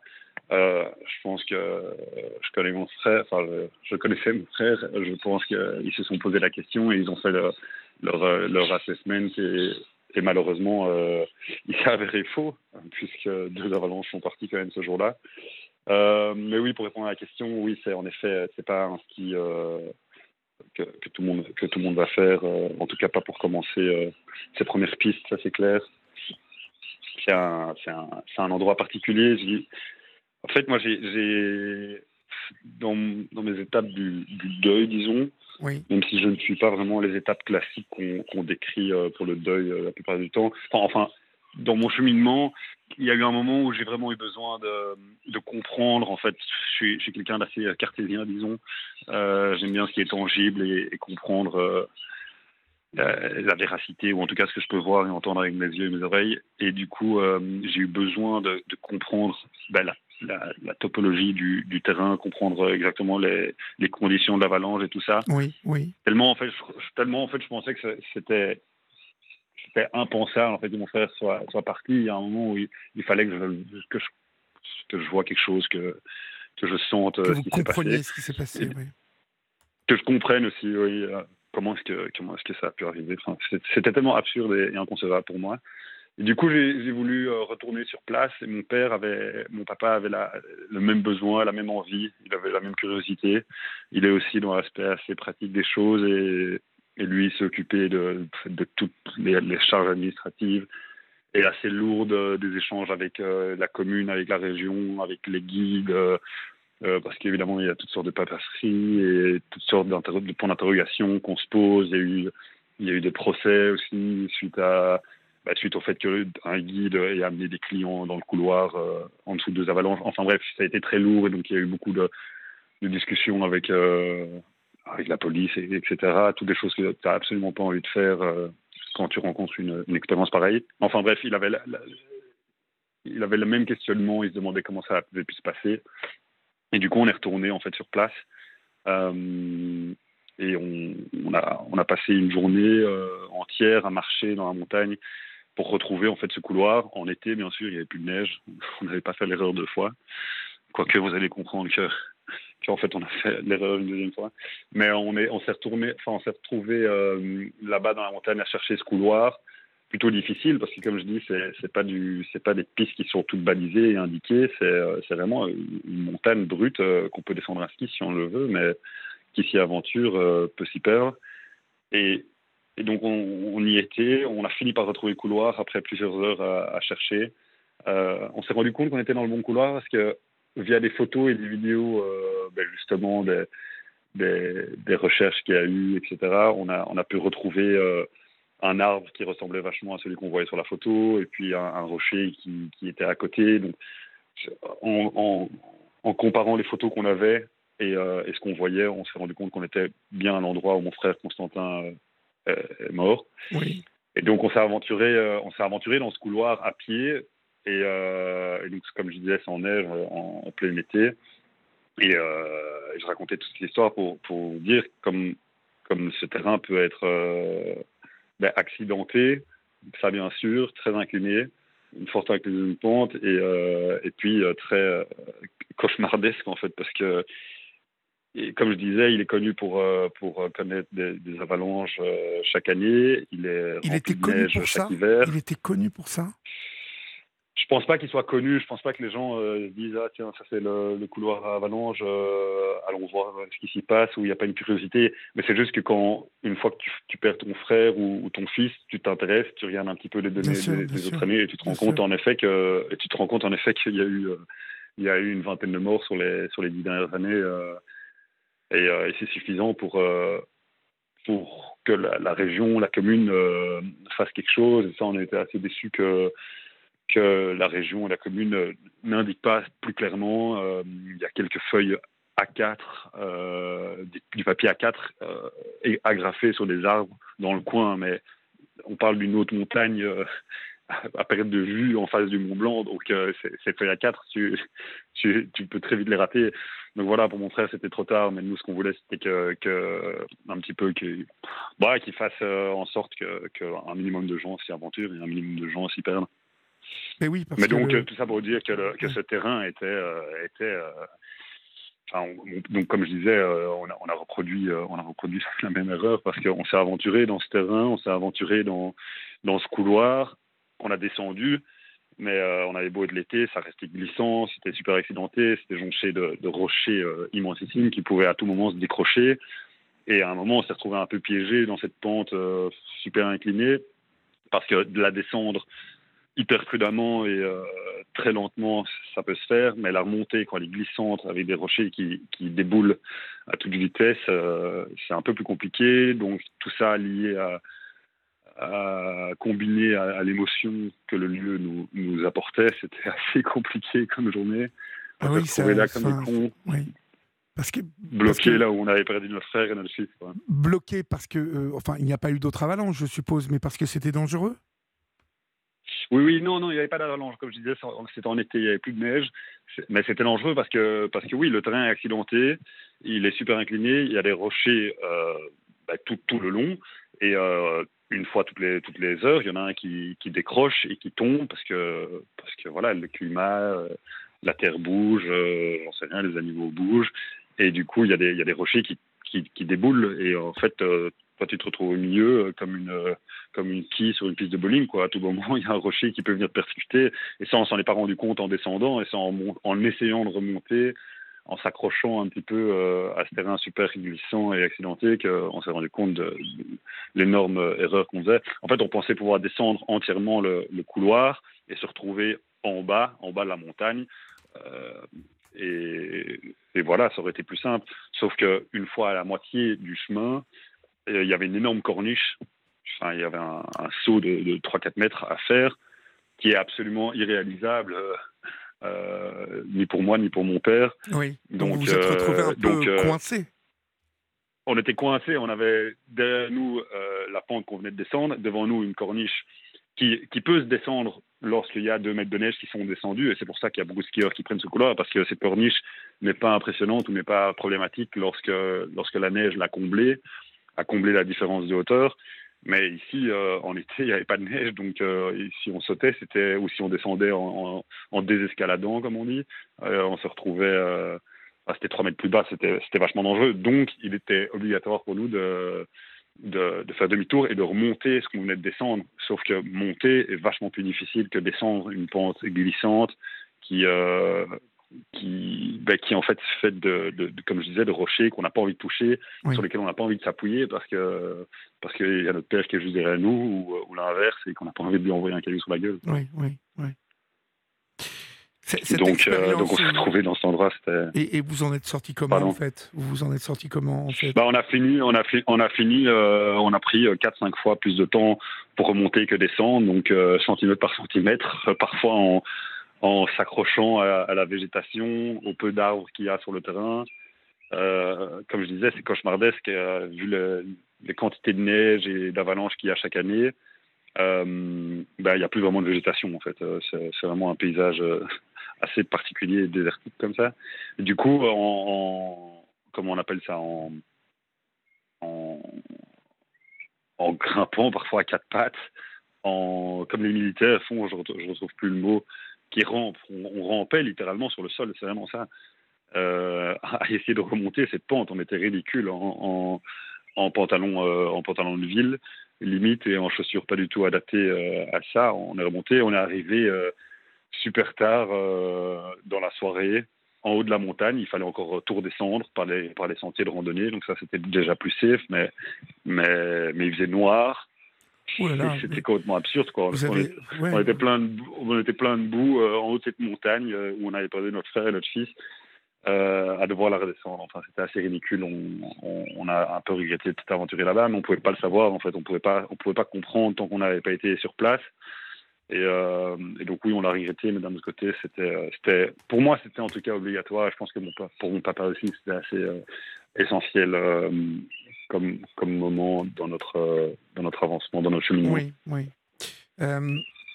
quand, quand on perd un, un, frère, un fils, dans, dans des conditions comme celle-là, qu'est-ce qui obsède Qu'est-ce qui empêche d'avancer justement? Parce qu'il y a des questions qu'on euh. ne cesse de se poser, euh, qui ont souvent, euh, finalement, qui, qui, qui n'ont pas vraiment de sens, mais je sais qu'on se pose tout un tas de questions. Oui, ben, donc moi j'étais en Chine en fait, il, y a, il, y a, six ans. Quand j'ai appris la nouvelle, j'étais seul, je travaillais en Chine. Et j'ai reçu la nouvelle via mon, père, ma mère, en fait toute, ma famille qui était derrière euh, le téléphone, eux avaient passé une journée euh, cauchemardesque euh, parce qu'au début, au début, au début, ils comprenaient pas ce, qui, ce, que le, ce que les amis de mon frère essayaient de leur expliquer au téléphone. Et puis il y avait un petit peu, les gens n'osaient pas complètement le dire, donc mes parents ne comprenaient pas ce qui se passait. Puis mon père a dû, une fois qu'il a compris, il a dû l'annoncer à, à, ma maman, à mes deux sœurs etc. Et puis très vite euh, en Belgique, euh, beaucoup de gens l'ont su. Enfin, ça, ça, va très vite. Donc, euh, mais donc moi j'étais une dizaine d'heures. En fait, maintenant, aujourd'hui, en étant en Australie, je suis, je suis, de nouveau dans ce créneau où je suis où je suis 10 heures en avance sur l'Europe. Oui. Donc là, et donc là, le 2 mars passé, il y a quelques jours, je me suis retrouvé dans la même situation. C'est-à-dire que moi, j'étais au réveil le 2 mars et enfin le 3 mars du coup, et euh, avec l'Europe qui était euh, le 2 mars au téléphone. Enfin, je dis ça parce qu'on a eu un appel téléphonique comme, euh, comme chaque année, ou alors chaque année on se retrouve le 2 mars évidemment en famille. Enfin bref, je vais revenir, à, au moment où j'ai appris la nouvelle. Et du coup, ma famille a, passé cette horrible journée. Et, et puis quand ils se sont rendus compte que qu'il fallait aussi me l'annoncer à moi qui était au bout du monde, bah, ils se sont rendus compte que c'était presque la nuit, quoi. Donc ça servait à rien de, de m'appeler, que j'étais probablement en train de dormir. Mais la crainte, évidemment, de ma famille, c'était que je l'apprenne euh, de la mauvaise manière ou, euh, ou via des messages. Oui, je comprends. Et, et, du coup, du coup, ils étaient, euh, ils ont vraiment attendu qu'il soit, qu'il soit 7 heures en Chine parce qu'ils savaient que je me réveillais plus ou moins à cette heure-là, j'imagine. Et donc ils ont, ils m'ont appelé, appelé, appelé constamment jusqu'au moment, à la seconde où je me réveille pour être les premiers. Et en effet, quand moi je me suis réveillé en Chine, tout penaud le, le 3 mars 2017, j'ai activé euh, le Wi-Fi sur mon téléphone. J'ai, il a vibré comme euh, comme, comme un micro Comme jamais, j'avais des, des, centaines de messages. Je comprenais pas ce qui se passait. Euh, j'ai même pas eu le temps d'ouvrir le premier que, que j'ai reçu un appel de mon père. Donc ils ont, ils ont réussi à m'avoir avant que j'ouvre les messages et que je comprenne pas et que je tombe encore plus dans une folie, j'ai envie de dire. Mais donc je les ai eu au téléphone et ils m'ont expliqué la nouvelle euh, au réveil. J'étais encore dans mon lit en train de regarder mon téléphone avec un œil ouvert, l'autre encore fermé. Et donc ils m'ont expliqué la nouvelle et ils m'ont expliqué que, que, que les dix prochaines minutes allaient être euh, compliquées. Et, et et donc voilà, ils m'ont expliqué que, que, mon frère euh, était mort, qu'il a été emporté par une avalanche. Et donc ça a été, euh, ça a été assez terrible. Je me suis retrouvé en Chine euh, à, bah, ne, ne, rien comprendre dans une petite chambre d'hôtel, à littéralement devenir fou et à, à, tout vouloir, à, tout vouloir casser. pour répondre à ta question, Olivier, qu'est-ce qu'on pense ou qu'est-ce qu'on qu'est-ce qu'on éprouve à ce moment-là? À, ce moment-là, on n'éprouve pas grand-chose, j'ai envie de dire. C'est juste un espèce de chaos sans nom qui, qui s'abat sur soi, qui s'abat sur, euh, sur nous. L'avalanche, euh, en fait, le, le, fait, en fait, l'événement de cette avalanche qui, tout à l'heure, Jeanne évoquait le côté injuste de la vie. Est-ce qu'on est en colère après, après la vie, après la nature On pense à quoi, en fait? Parce que c'est finalement, votre frère était pour son plaisir, là. Il y a, y a quelque chose en plus, en, plus de. On va se mettre un peu dans la. Pour, pour son plaisir, hein, pendant les vacances, je mhm. suppose. On va se mettre dans, dans, la gueule du loup, euh, on va s'exposer à. Est-ce qu'il savait, euh, lui, que c'était risqué, euh, ça? Est-ce qu'on en veut d'un seul coup à, l'insouciance C'était ça, en fait. on en veut, bien sûr. Oui, ben, mon frère Constantin a toujours été euh, quelqu'un qui, qui, a vécu sa vie euh, vraiment à, 10 000 à l'heure. Euh, il y a un de ses amis qui, qui a dit lors des rassemblements qu'on a eu suite à, son décès, Constantin est probablement mort de vieillesse, bon alors qu'il avait 25 ans quand il est mort, mais ça pour dire qu'il il avait vécu tellement d'expérience, il avait tellement été à fond dans tous ses projets, c'était vraiment un un, entrepreneur, pas au sens professionnel du terme, mais dans tous les projets euh, qu'il allait entreprendre. Et, euh, et au point de vue risque, sport extrême et tout ça, il a toujours été hyper intéressé et comme on peut dire, ça a été un peu un casse-cou dans, dans, sa, dans, sa, dans sa jeunesse, mais, mais toujours assez réfléchi et limité. Euh, finalement, c'était un grand peureux aussi, donc c'était du dépassement de soi et il aimait bien se mettre en situation entre guillemets d'inconfort pour pour se dépasser, mais, mais toujours de manière réfléchie et, consciente. Euh, il faisait quelque chose, mais en ayant super peur euh, au, moment même. Mais il l'avait fait et probablement beaucoup d'autres n'auraient pas osé. Donc oui, il y, a, évidemment cette question du risque, mais je crois que je crois qu'à enfin, c'est un peu un peu euh, un peu gros de parler en son nom et, de déclarer quelque chose pareil, mais j'ai l'impression que à, à, s'il avait pu choisir, il serait parti de cette manière, entre guillemets, parce que, Parce que ça, le, ça le représente bien dans, dans, dans sa volonté de vivre euh, les choses à fond et de les vivre sans crainte et de ne pas vivre euh, dans un monde aseptisé où on ose, euh, on ose rien faire, on ose rien dire. il était plutôt provoquant et provoquant dans sa manière d'être et parfois dans ses paroles aussi. Il aimait bien bousculer son, son interlocuteur, le challenger, le pousser euh, le pousser euh, pour que pour que son interlocuteur devienne le meilleur de, lui-même et, le plus euh, et le plus poignant et le plus le plus fort qu'il puisse être. Il a toujours été là à, élever les gens et à les pousser dans leur dans leur meilleur, enfin à les rendre les meilleures versions d'eux-mêmes. Et, et c'était en parole, mais c'était aussi dans les projets. Ouais. Bah, c'est ça qui est, qui est rageant. Et, plus qui a dit euh, il faut il faut attendre que l'arbre se couche pour euh, pour en, pour en apercevoir sa, sa grandeur. C'est un peu ça. Euh, mon frère, il a comme je disais, c'était quelqu'un d'assez particulier dans le sens où voilà, il était il était provocateur, il était il laissait pas les gens indifférents quoi. Il, il était clivant. Il y avait des gens qui qui, qui l'adoraient. Oui. Peu, peu, et c'était un petit nombre de, gens et puis d'autres beaucoup plus qui étaient qui ne comprenaient pas ou qui étaient méfiants ou qui le trouvaient juste étranges, et puis il y en avait carrément qui, euh, les plus classiques et les plus coincés d'entre nous, qui, qui, euh, qui, n'aimaient pas. du tout, euh, qui n'aimaient pas du tout cette personne qui, qui pouvait bousculer. Et, et, donc, il a toujours eu un petit peu, je crois, ce profil. c'est pas tellement étonnant, mais il s'en foutait un petit peu de ce qu'on pensait de lui. Oui. C'est peut-être l'une de ses caractéristiques d'ailleurs. C'est ça. Et, euh, et, comme je disais, c'est un peu quand il, est, quand il est décédé qu'on s'est rendu compte, comme je disais, de, cet arbre qui se couche et dont on aperçoit la grandeur. C'est quand il s'est couché, c'est quand il est parti qu'on s'est rendu compte. Je crois pour beaucoup, je pense que dans la famille on, ne le savait plus toujours, mais pour beaucoup on s'est rendu compte de, de ce que euh, de la place qu'il occupait en 25 ans a pu a pu a pu réaliser, a pu créer. Euh, encore aujourd'hui, six ans plus tard, je marche dans la rue. Euh, je rencontre des gens qui me disent tu sais pas ce que ton frère a fait pour moi il a il m'a sans lui j'aurais jamais euh, je serais jamais où j'en suis aujourd'hui.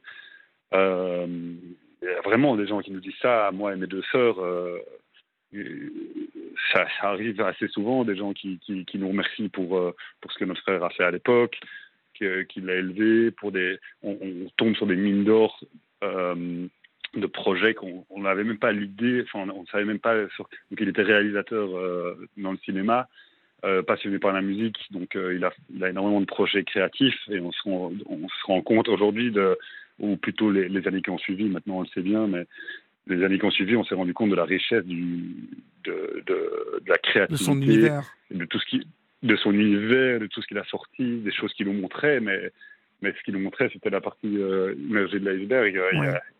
On est tombé sur les disques durs entiers, de projets euh, artistiques, euh, vidéo et musicaux euh, incroyables, des, des, sessions live euh, avec des artistes super connus. euh, on n'avait aucune idée qu'ils passaient ces week-ends à faire ça. euh, avec des artistes belges. euh, oui, belge, euh, à Montréal, euh, aux États-Unis. euh, c'était un, Oui, bah, un un grand ami de, hein. Rom- de Roméo Elvis. C'était un, Ah. un, globe, un globetrotter, oui, oui, il a, il a pas mal voyagé. euh, il a pas mal voyagé bah, pour, le, pour le boulot et aussi pour, pour lui-même. euh, il, était, il était vraiment curieux de, de tout le monde. donc il faisait adorait, quoi euh, dans le cinéma en fait? Il était chef-op Il ou, vou- il voulait devenir- Il voulait devenir réalisateur, ça je pense que c'était son, Oui. son objectif final, mais comme il était vraiment passionné par la musique, c'était plutôt la réalisation de, de live musicaux, euh, tout, tout euh, pris en, en une prise, en, en une prise, et puis le, la musique enregistrée par, par mon cousin qui est ingénieur du son euh, en une prise aussi, Mhm. live. Euh, Aujourd'hui, c'est c'est assez connu, les euh, Ouais. Il y en a beaucoup qui le font. Il y a, il y a 10 ans, c'était moins connu et avec la qualité à laquelle euh, mon frère et, et mon cousin Morgan faisaient ça, c'était assez, assez révolutionnaire. Mais d'ailleurs, il y a pas mal d'organismes euh, français, comment ça s'appelle, Blogothèque et tout ça, qui, euh, qui employaient mon frère pour, euh, pour faire leur live.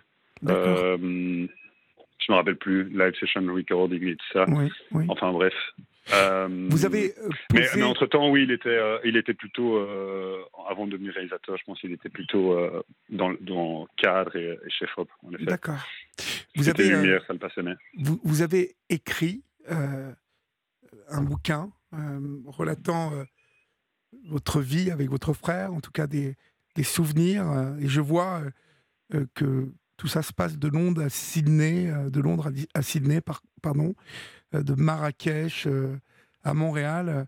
Il, il- il- vous avez beaucoup voyagé ensemble, tous les deux? On a pas mal voyagé dans- via mes parents, via ma famille. Mais Oui. Mes parents ont toujours été, ont, voulu, ont voulu nous éduquer par, je pense, l'ouverture d'esprit et, et un peu la liberté. euh, que, que, que l'école soit pas seulement l'école, mais aussi, euh, j'aime pas trop cette expression, mais elle est quand même pas pratique, l'école de la vie. Euh, du coup, ils ont voulu nous faire voir ce qui se passait euh, dans un petit village africain ou dans une grande ville asiatique. Et, et donc oui, on a pas mal voyagé Mhm. et on a gardé, on a gardé ce goût de, de la découverte et, et du partage avec euh, avec d'autres euh, civilisations. Oui. Et, euh, et donc on a continué, ouais, à pas mal voyager. Évidemment, j'ai écrit ce, ce petit livre euh, qui à la base n'était pas du tout un livre, c'était seulement un, un exercice personnel, euh, un exutoire. J'ai commencé à écrire, ben, en fait, quand j'ai appris la nouvelle en Chine. Euh, j'avais 40 heures de voyage à faire pour, pour rentrer en Europe et j'arrivais absolument pas à me contenir, je devenais complètement fou. Oui. Donc, et les seuls moyens de me contenir, c'était écrire et, euh, et écouter de la musique. Euh, malgré ça, j'étais, à mon avis, euh, un drôle de gars dans ces, dans ces avions. Je, pleurais pendant 40 heures d'affilée. Enfin bref. Oui. Et donc, j'ai écrit beaucoup et, et c'est beaucoup plus tard que ça, ça en est devenu un livre. On peut revenir là-dessus. Mais, mais ce que je voulais dire, c'est que bien sûr, dans ce livre, il y a quelques souvenirs qui, re- qui reviennent. Et, euh, et bien sûr, c'est ceux, euh, c'est ceux qui se passent à l'étranger, c'est ceux euh, qui se passent en voyage qu'on qu'on se rappelle le plus facilement et le mieux. Et puis c'est souvent là que qu'il s'est passé des, des drôles de choses. Donc sur les, sou- sur les souvenirs amusants, c'est vrai qu'il y en a beaucoup à l'étranger. Ouais. Ce livre, on peut le trouver où, en fait, Charles?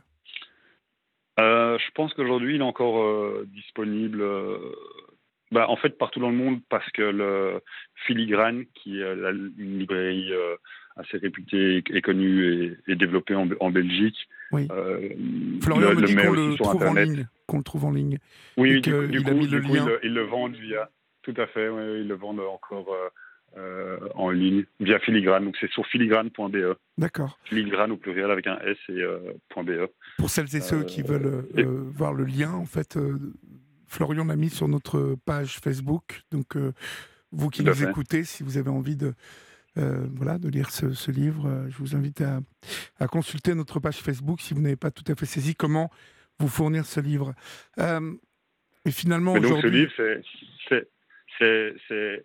Avant, avant d'être un, un, journal de bord d'un deuil, j'ai envie de dire, la partie triste qu'on peut s'imaginer de ce livre, c'est surtout et avant tout un, simplement un livre sur, euh, bah, sur la fraternité, sur la complicité euh, que j'ai vécu avec mon, frère qui avait seulement deux ans de plus et qui était, euh, en plus de mon frère, mon, plus grand confident et, meilleur ami. Donc, c'est juste, je crois, une chouette histoire. Et puis, bien sûr, je crois qu'il y a des moments un peu plus, si j'ai bien compris, depuis, depuis que j'ai eu des retours, il y a évidemment des, parties un peu plus tristes puisque certains des écrits que j'ai écrits euh, le 3 mars, le 4 mars, le 5, etc. Euh, à l'époque se retrouvent dans le livre. Donc bien sûr, il y a des moments, j'imagine, un peu plus euh, un peu plus tristes.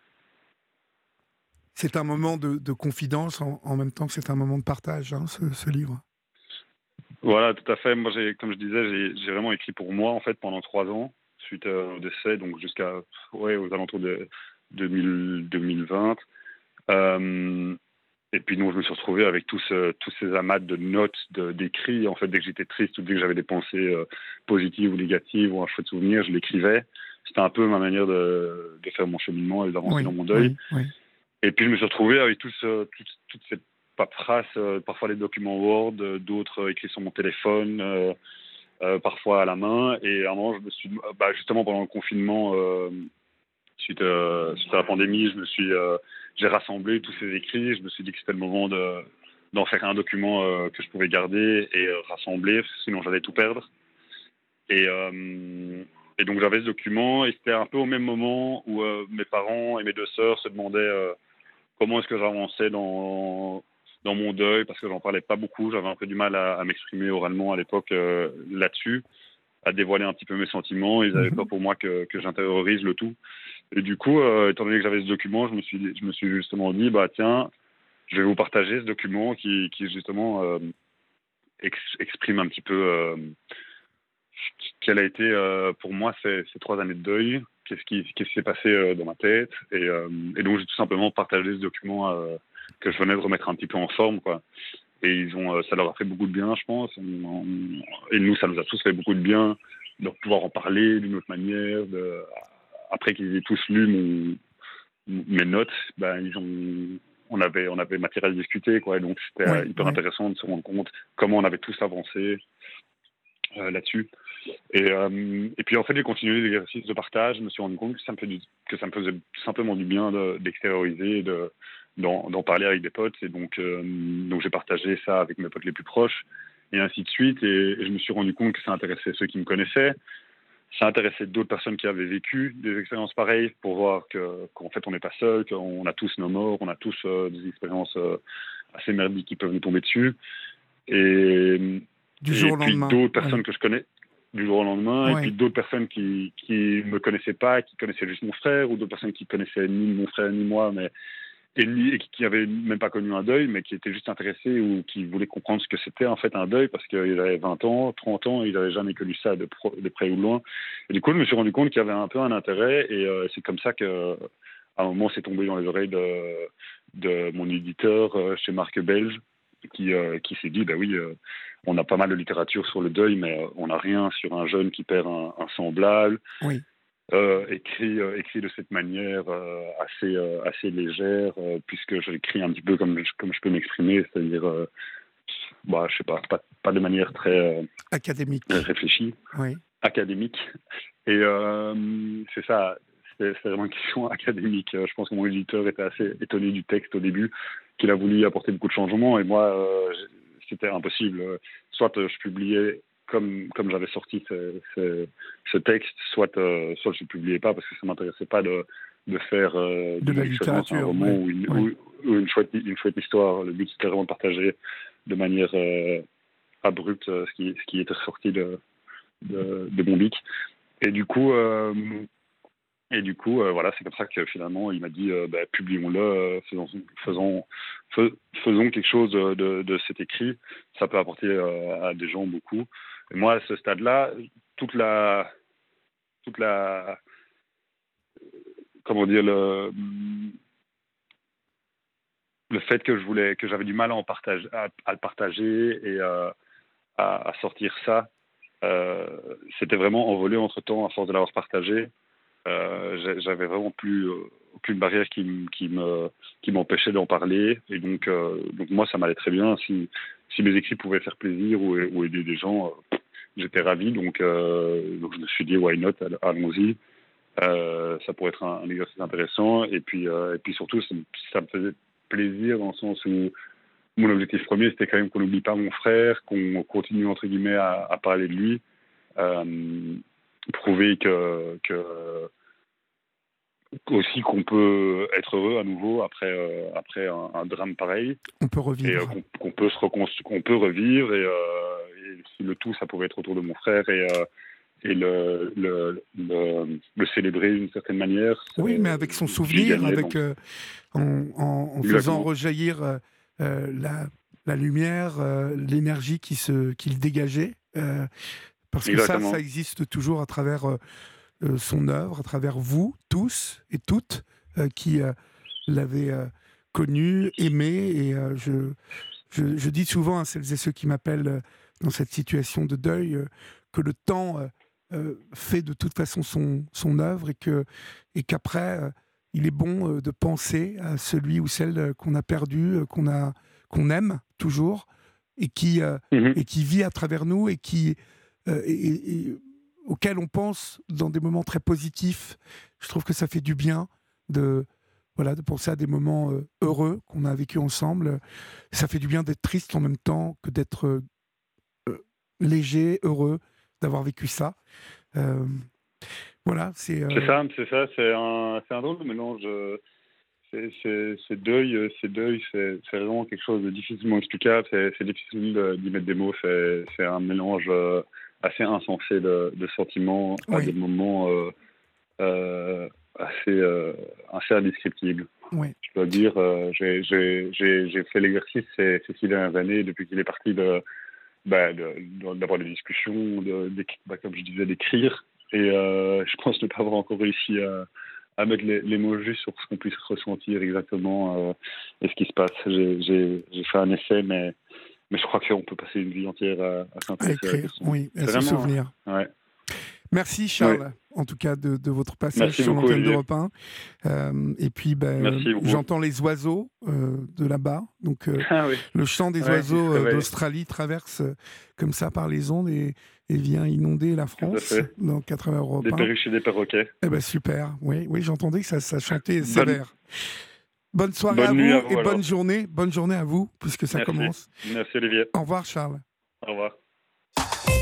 La libre antenne d'Europe 1.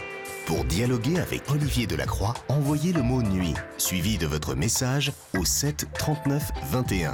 75 centimes plus coût du SMS. Il est à minuit 46, ça veut dire que nous avons euh, encore 14 minutes euh, à passer ensemble. Mais avant euh, de terminer cette émission, je voulais vous parler de Marlène Duré.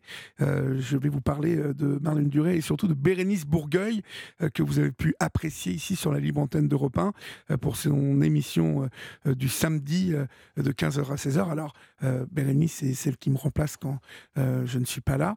mais vous pouvez la retrouver tous les samedis de 15h à 16h dans son émission C'est arrivé près de chez vous. Bérénice ben, met tout son énergie, sa bonne humeur au service des initiatives et de la proximité par partout en France.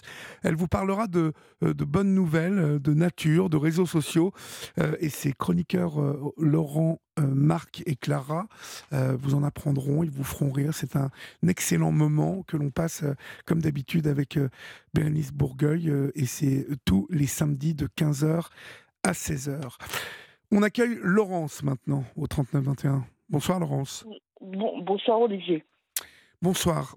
D'où nous appelez-vous Laurence? Je vous appelle de Colomiers. De Colomiers dans, De Colomiers, dans le 31. De Colomiers, dans le 31, près de Toulouse. Mhm, D'accord. Voilà. Qu'est-ce qui vous amène, euh, Laurence Dites-moi. Ben, écoutez, moi, je voulais partager mon, mon histoire avec euh, les auditeurs sur ma vie professionnelle. Oui. Qui est assez particulière. Puisque je suis, euh, je suis hémiplégique de naissance. Oui. Donc, handicapée.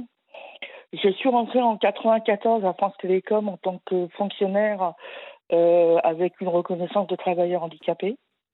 Ça s'est euh, très bien passé jusqu'en 2004, où j'ai dû changer de poste parce que j'avais des trop longs transports de mon domicile à, à, mon, à mon travail. Oui. Et en fait, ce qui s'est passé, c'est que alors que j'avais des recommandations du médecin du travail, la nouvelle DRH n'a pas respecté les recommandations du médecin du travail. Le 5 janvier 2004, le, médecin du travail me met en, inaptitude définitive au poste et je n'ai jamais retravaillé. C'est-à-dire que depuis le 5 janvier 2004, je suis chez moi. Quand je demande à Orange France, parce que maintenant c'est Orange France, pourquoi ils m'ont pas euh, reclassé, ils me disent que mon dossier est, géré avec la bienveillance. Mais depuis 2004, euh, vous n'avez plus retravaillé et donc ils vous, ils vous, ont licencié ou vous êtes toujours Non non ah, ah non non non non, j'ai toujours un contrat de travail, c'est ça qui est aberrant. C'est incroyable. C'est incroyable. Ça s'appelle Olivier du harcèlement moral. Mais vous êtes donc payé chaque mois? Payé euh, à ne rien faire. À ne rien faire. Incroyable. Et, et moi, et il faut, faut, quand même que les auditeurs se disent, il y a des auditeurs qui vont se dire que c'est génial, mais non. Moi, j'ai bataillé toute ma vie en tant que, que, citoyenne handicapée pour faire comme tout le monde, pour vivre comme tout le monde. Oui. Et, et là, on m'empêche parce qu'une DRH a décidé de bloquer ma carrière. Ils ont bloqué ma carrière. Il n'y a pas une personne de la direction qui a tapé du poing sur la table. J'ai écrit des dizaines de fois à Stéphane Richard à l'époque. Je n'ai eu aucune réponse. Donc là, en, en, 2000, euh, en 2019, ils ont décidé que je devais être en congé de longue maladie. Parce que pour eux, être handicapé, c'est être malade. C'est fou, sans, sans, vous demander votre avis en fait. Ah bah c'était soit le, le long, la longue maladie, soit le, le licenciement. Et j'étais en plein divorce victime de violences psychologiques, j'étais en plein divorce. J'ai deux enfants, dont deux enfants qui sont aujourd'hui adolescents et euh, dont le plus jeune qui est autiste. Donc, si je voulais la garde, et je suis la seule à m'en occuper, si je voulais la garde de mes enfants, j'avais pas intérêt à perdre mon boulot. Oui. Donc, mon, mon comment, mon, mon médecin euh, m'a fait un, un, document pour le CLM. J'ai fait appel en disant qu'étant fonctionnaire, il fallait un an de, de congé de maladie ordinaire et qu'il y avait une liste afférente et que je n'en faisais pas, euh, le handicap n'en faisait pas partie. Ah mais non, non, non, mais euh, tout est normal. C'est fou ça. Donc euh, en 2021, ils ont ouvert une médiation, donc parce que une médiation financière, mais c'est eux qui décident donc, c'est eux qui décident. Donc, j'ai dit non. Moi, j'ai vu le conciliateur de justice. Il m'a dit non, non, attendez, on va arrêter. Le code du travail, dans votre situation, n'est pas respecté. Il m'a dit un, le code du travail n'est pas respecté. Deux, vous êtes fonctionnaire, le code de la fonction publique n'est pas respecté. Trois, c'est du harcèlement moral. Quatre, vos droits de salarié ne sont pas respectés. Cinq, il y a une jurisprudence. La jurisprudence de l'affaire France Télécom, euh, bien connue du grand public, il y a une jurisprudence depuis le, 30 octobre 2022. Alors évidemment, j'ai demandé l'application. Là, on en est à un point que personne ne m'écrit.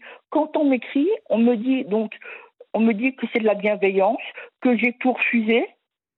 Bah oui, j'ai refusé le CLM.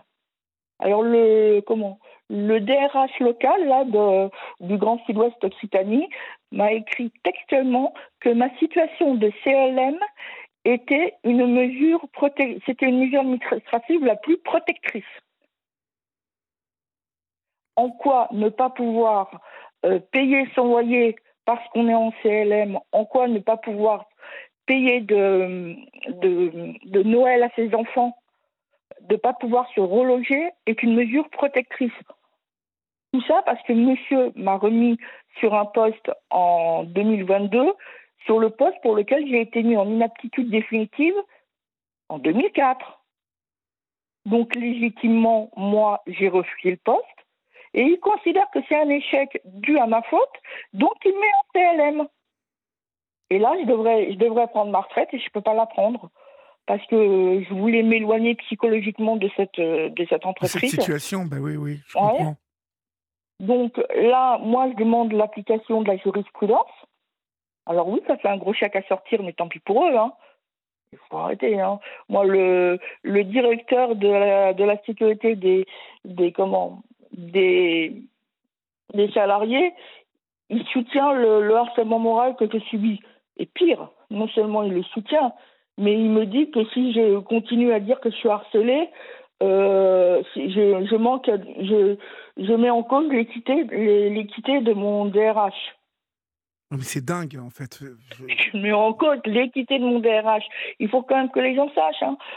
Toutes les, toutes les, les, les 12 salariés qui ont mon dossier entre les mains et qui m'ont laissé dans cette situation-là depuis 19 ans ont eu des promotions. Et moi, moi, je vais me retrouver à la rue parce que mon propriétaire vend son bien et il en a tout à fait le droit, je ne lui conteste pas. Oui. C'est normal, hein. il veut vendre, pourquoi pas? C'est dans son droit. Mais à l'heure actuelle, je ne suis pas capable de me payer le déménagement. Et si je prends ma retraite, je ne serai pas capable de me payer un logement. Mon fils est autiste, il a 600 euros de frais médicaux par mois, non remboursés par la sécurité sociale parce que ce sont des, des professionnels de du paramédical. Donc, il faut que je choisisse entre le loyer, les soins de mon fils et, faire, et manger mes enfants. Tout ça pour une seule raison, c'est parce qu'il y a 19 ans, une DRH a bloqué ma carrière. Il faut comprendre, hein, ce sont des manquements de l'employeur. L'employeur a des obligations. Mais vous les attaquez quand même, faut les attaquer. Mais avec quel argent? Ah oui, oui. Ouais, vous... Mais je peux pas, je peux pas vous les avez attaquer. vous avez un salaire de combien par mois? J'ai un salaire de 2040 euros. Et je ne peux pas, je peux pas me permettre ça. Oui, oui. Je peux et pas. je suppose qu'avec un salaire comme ça, vous n'avez pas le droit à hum, la comment la, ah euh, l'aide juridictionnelle. Et puis mon, mon, mon, dossier est tellement compliqué que aucun avocat ne s'en sort, donc il lâche tout. Il lâche tout. Moi, quand je reçois des mails de l'assistante sociale, je peux vous dire que j'ai envie de vomir. Ça m'a fait vomir. Ça, me déclenche, ça me déclenche des crises d'épilepsie. Encore orange, et, hein. Encore orange. Et quand, je, ouais, et quand je raconte, quand je dis ça sur mail, on me dit que j'insulte la salariée, que je suis véhémente. Non, non, non, non. Que le, le loyer, le fait que je puisse pas me loger n'est pas de l'intervention d'Orange France. Non, mais dites-moi, Olivier, si vous payez votre loyer avec des cacahuètes ou parce que vous êtes, vous êtes salarié bah Parce que je suis bah, salarié. Ah, bah, ah bah, oui. bah oui. Pourtant, ah bah non, ah bah non. Pas pour Orange. C'est-à-dire qu'on a tous un code du travail, on a tous des droits. Sauf que Orange, bah c'est Dieu. Il ne respecte pas ça. Orange, Orange, moi, le, les, les DRH m'ont comment n'ont pas géré ma carrière, ils ont eu des promotions. Normalement, c'est un licenciement, hein, selon le Code du travail. Et quand, quand je dis que je vais les attaquer en justice, les salariés, on me dit que je, que je, je les menace. Ah bon? Ah bon?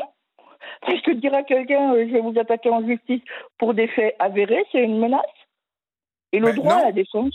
Ben, Et le droit à la défense? Ah bah si! Ah bah si non, non, non, non, mais Mais là, depuis le euh, temps que ça dure, depuis 2004, Laurence, euh, vous, vous avez quand même, si vous gagnez, vous allez repartir avec un sacré chèque, hein, vous le savez Donc ça vaut vraiment le coup ah, d'étudier euh, la question avec un avocat. Mais j'ai pas. Mais le problème, c'est que il y a beaucoup trop de choses dans mon dossier pour trouver un avocat qui arrive. D'abord, parce que les avocats il y a une médiation qui est en cours. Alors déjà, c'est eux qui décident le, les raisons de la médiation, alors que le, le comment, le conciliateur de justice me dit, m'a dit clairement, Madame, ils n'ont rien à vous imposer. Ils n'ont qu'une chose à faire, c'est de taire. C'est tout. Bon, il m'a dit, hein. Il m'a dit, ils n'ont pas respecté le code du travail. Le problème, c'est que moi, normalement, je suis à la retraite dans. Euh, je devrais être à la retraite le 2 septembre parce que je vais avoir 55 ans. là, le 23, le 23, comment, le 23 juin, je passe en audience pour une expulsion. Bon, c'est super. Mais ça ne les concerne pas. La seule chose que je demande, c'est que la médiation, ils la fassent, ils arrêtent d'imposer leur loi. Peut-être que l'émission va les faire réagir, remarqué. Bah, écoutez, c'est tout, c'est tout ce que je vous souhaite, ma chère Laurence, parce que c'est vraiment une histoire de fou hein, qui vous arrive. Et vous savez que j'ai écrit au président de la République, j'ai écrit à la première Premier ministre, j'ai écrit au ministère du, handicap, au ministère du, du Travail, au ministère de l'économie parce que Orange et euh, enfin l'État est actionnaire majoritaire à 20%. Et ils ont voté en touche. La fondation Orange France n'en a rien à cirer. Il y a un gamin de, de, comment, de 13 ans qui va, autiste qui va se retrouver à la rue et la fondation Autiste Orange France en a rien à faire, pour être poli. Mais c'est. Euh... C'est le pot de fer contre le pot de terre, là, en plus. Hein. Ah, mais. Euh... Voilà, donc euh, je suis ravie que vous me donniez la parole parce que j'ai du mal même à, à, me faire entendre des journalistes. Mais je comprends, je comprends. Vous avez essayé un peu de. de oui. Ouais. oui. Et personne ne donne euh, suite Non, personne ne donne suite, c'est dommage. Il y a de quoi faire une grosse émission bah. sur, euh, sur ce sujet-là. Ouais, bah oui, parce que sont, quand, même, une entreprise au 440. Oui, et c'est un cas de, euh, de, de, de, rejet. Euh, condamné, condamné et reconnu mondialement parce que le 440 c'est à l'international, comme l'entreprise qui est le symbole de la souffrance au travail. En tout cas, je vous souhaite plein de courage, ma chère Laurence. C'est la fin de l'émission. courage à vous. Hein, ne, manquez pas de nous tenir au courant de l'évolution des choses, d'accord? Très bien, merci. On vous embrasse bien fort en tout cas, au revoir. Au revoir. Chers amis, c'est la fin de votre libre antenne. À partir de demain soir, vous retrouvez l'excellent Yann Moix durant tout le week-end pour son antenne libre. Quant à moi, eh bien, je vous souhaite euh, du bon temps. Euh, prenez du temps avec euh, les vôtres. prenez du temps pour vous aussi, c'est important. Profitez de la vie car elle est belle, elle est belle. Hein Essayez de voir, euh, comme me dit souvent mon meilleur ami, le verre plein plutôt que le verre vide. Enfin, la moitié plein, la moitié vide, vous savez, le truc euh, du verre. En tout cas, c'est vrai que quand on, regarde le côté plein, ben, les choses vont de manière un peu plus fluide. Je vous embrasse très fort. N'oubliez pas qu'ici, on vous aime et que durant tout le week-end, Europe 1 est là et vous accompagne. Salut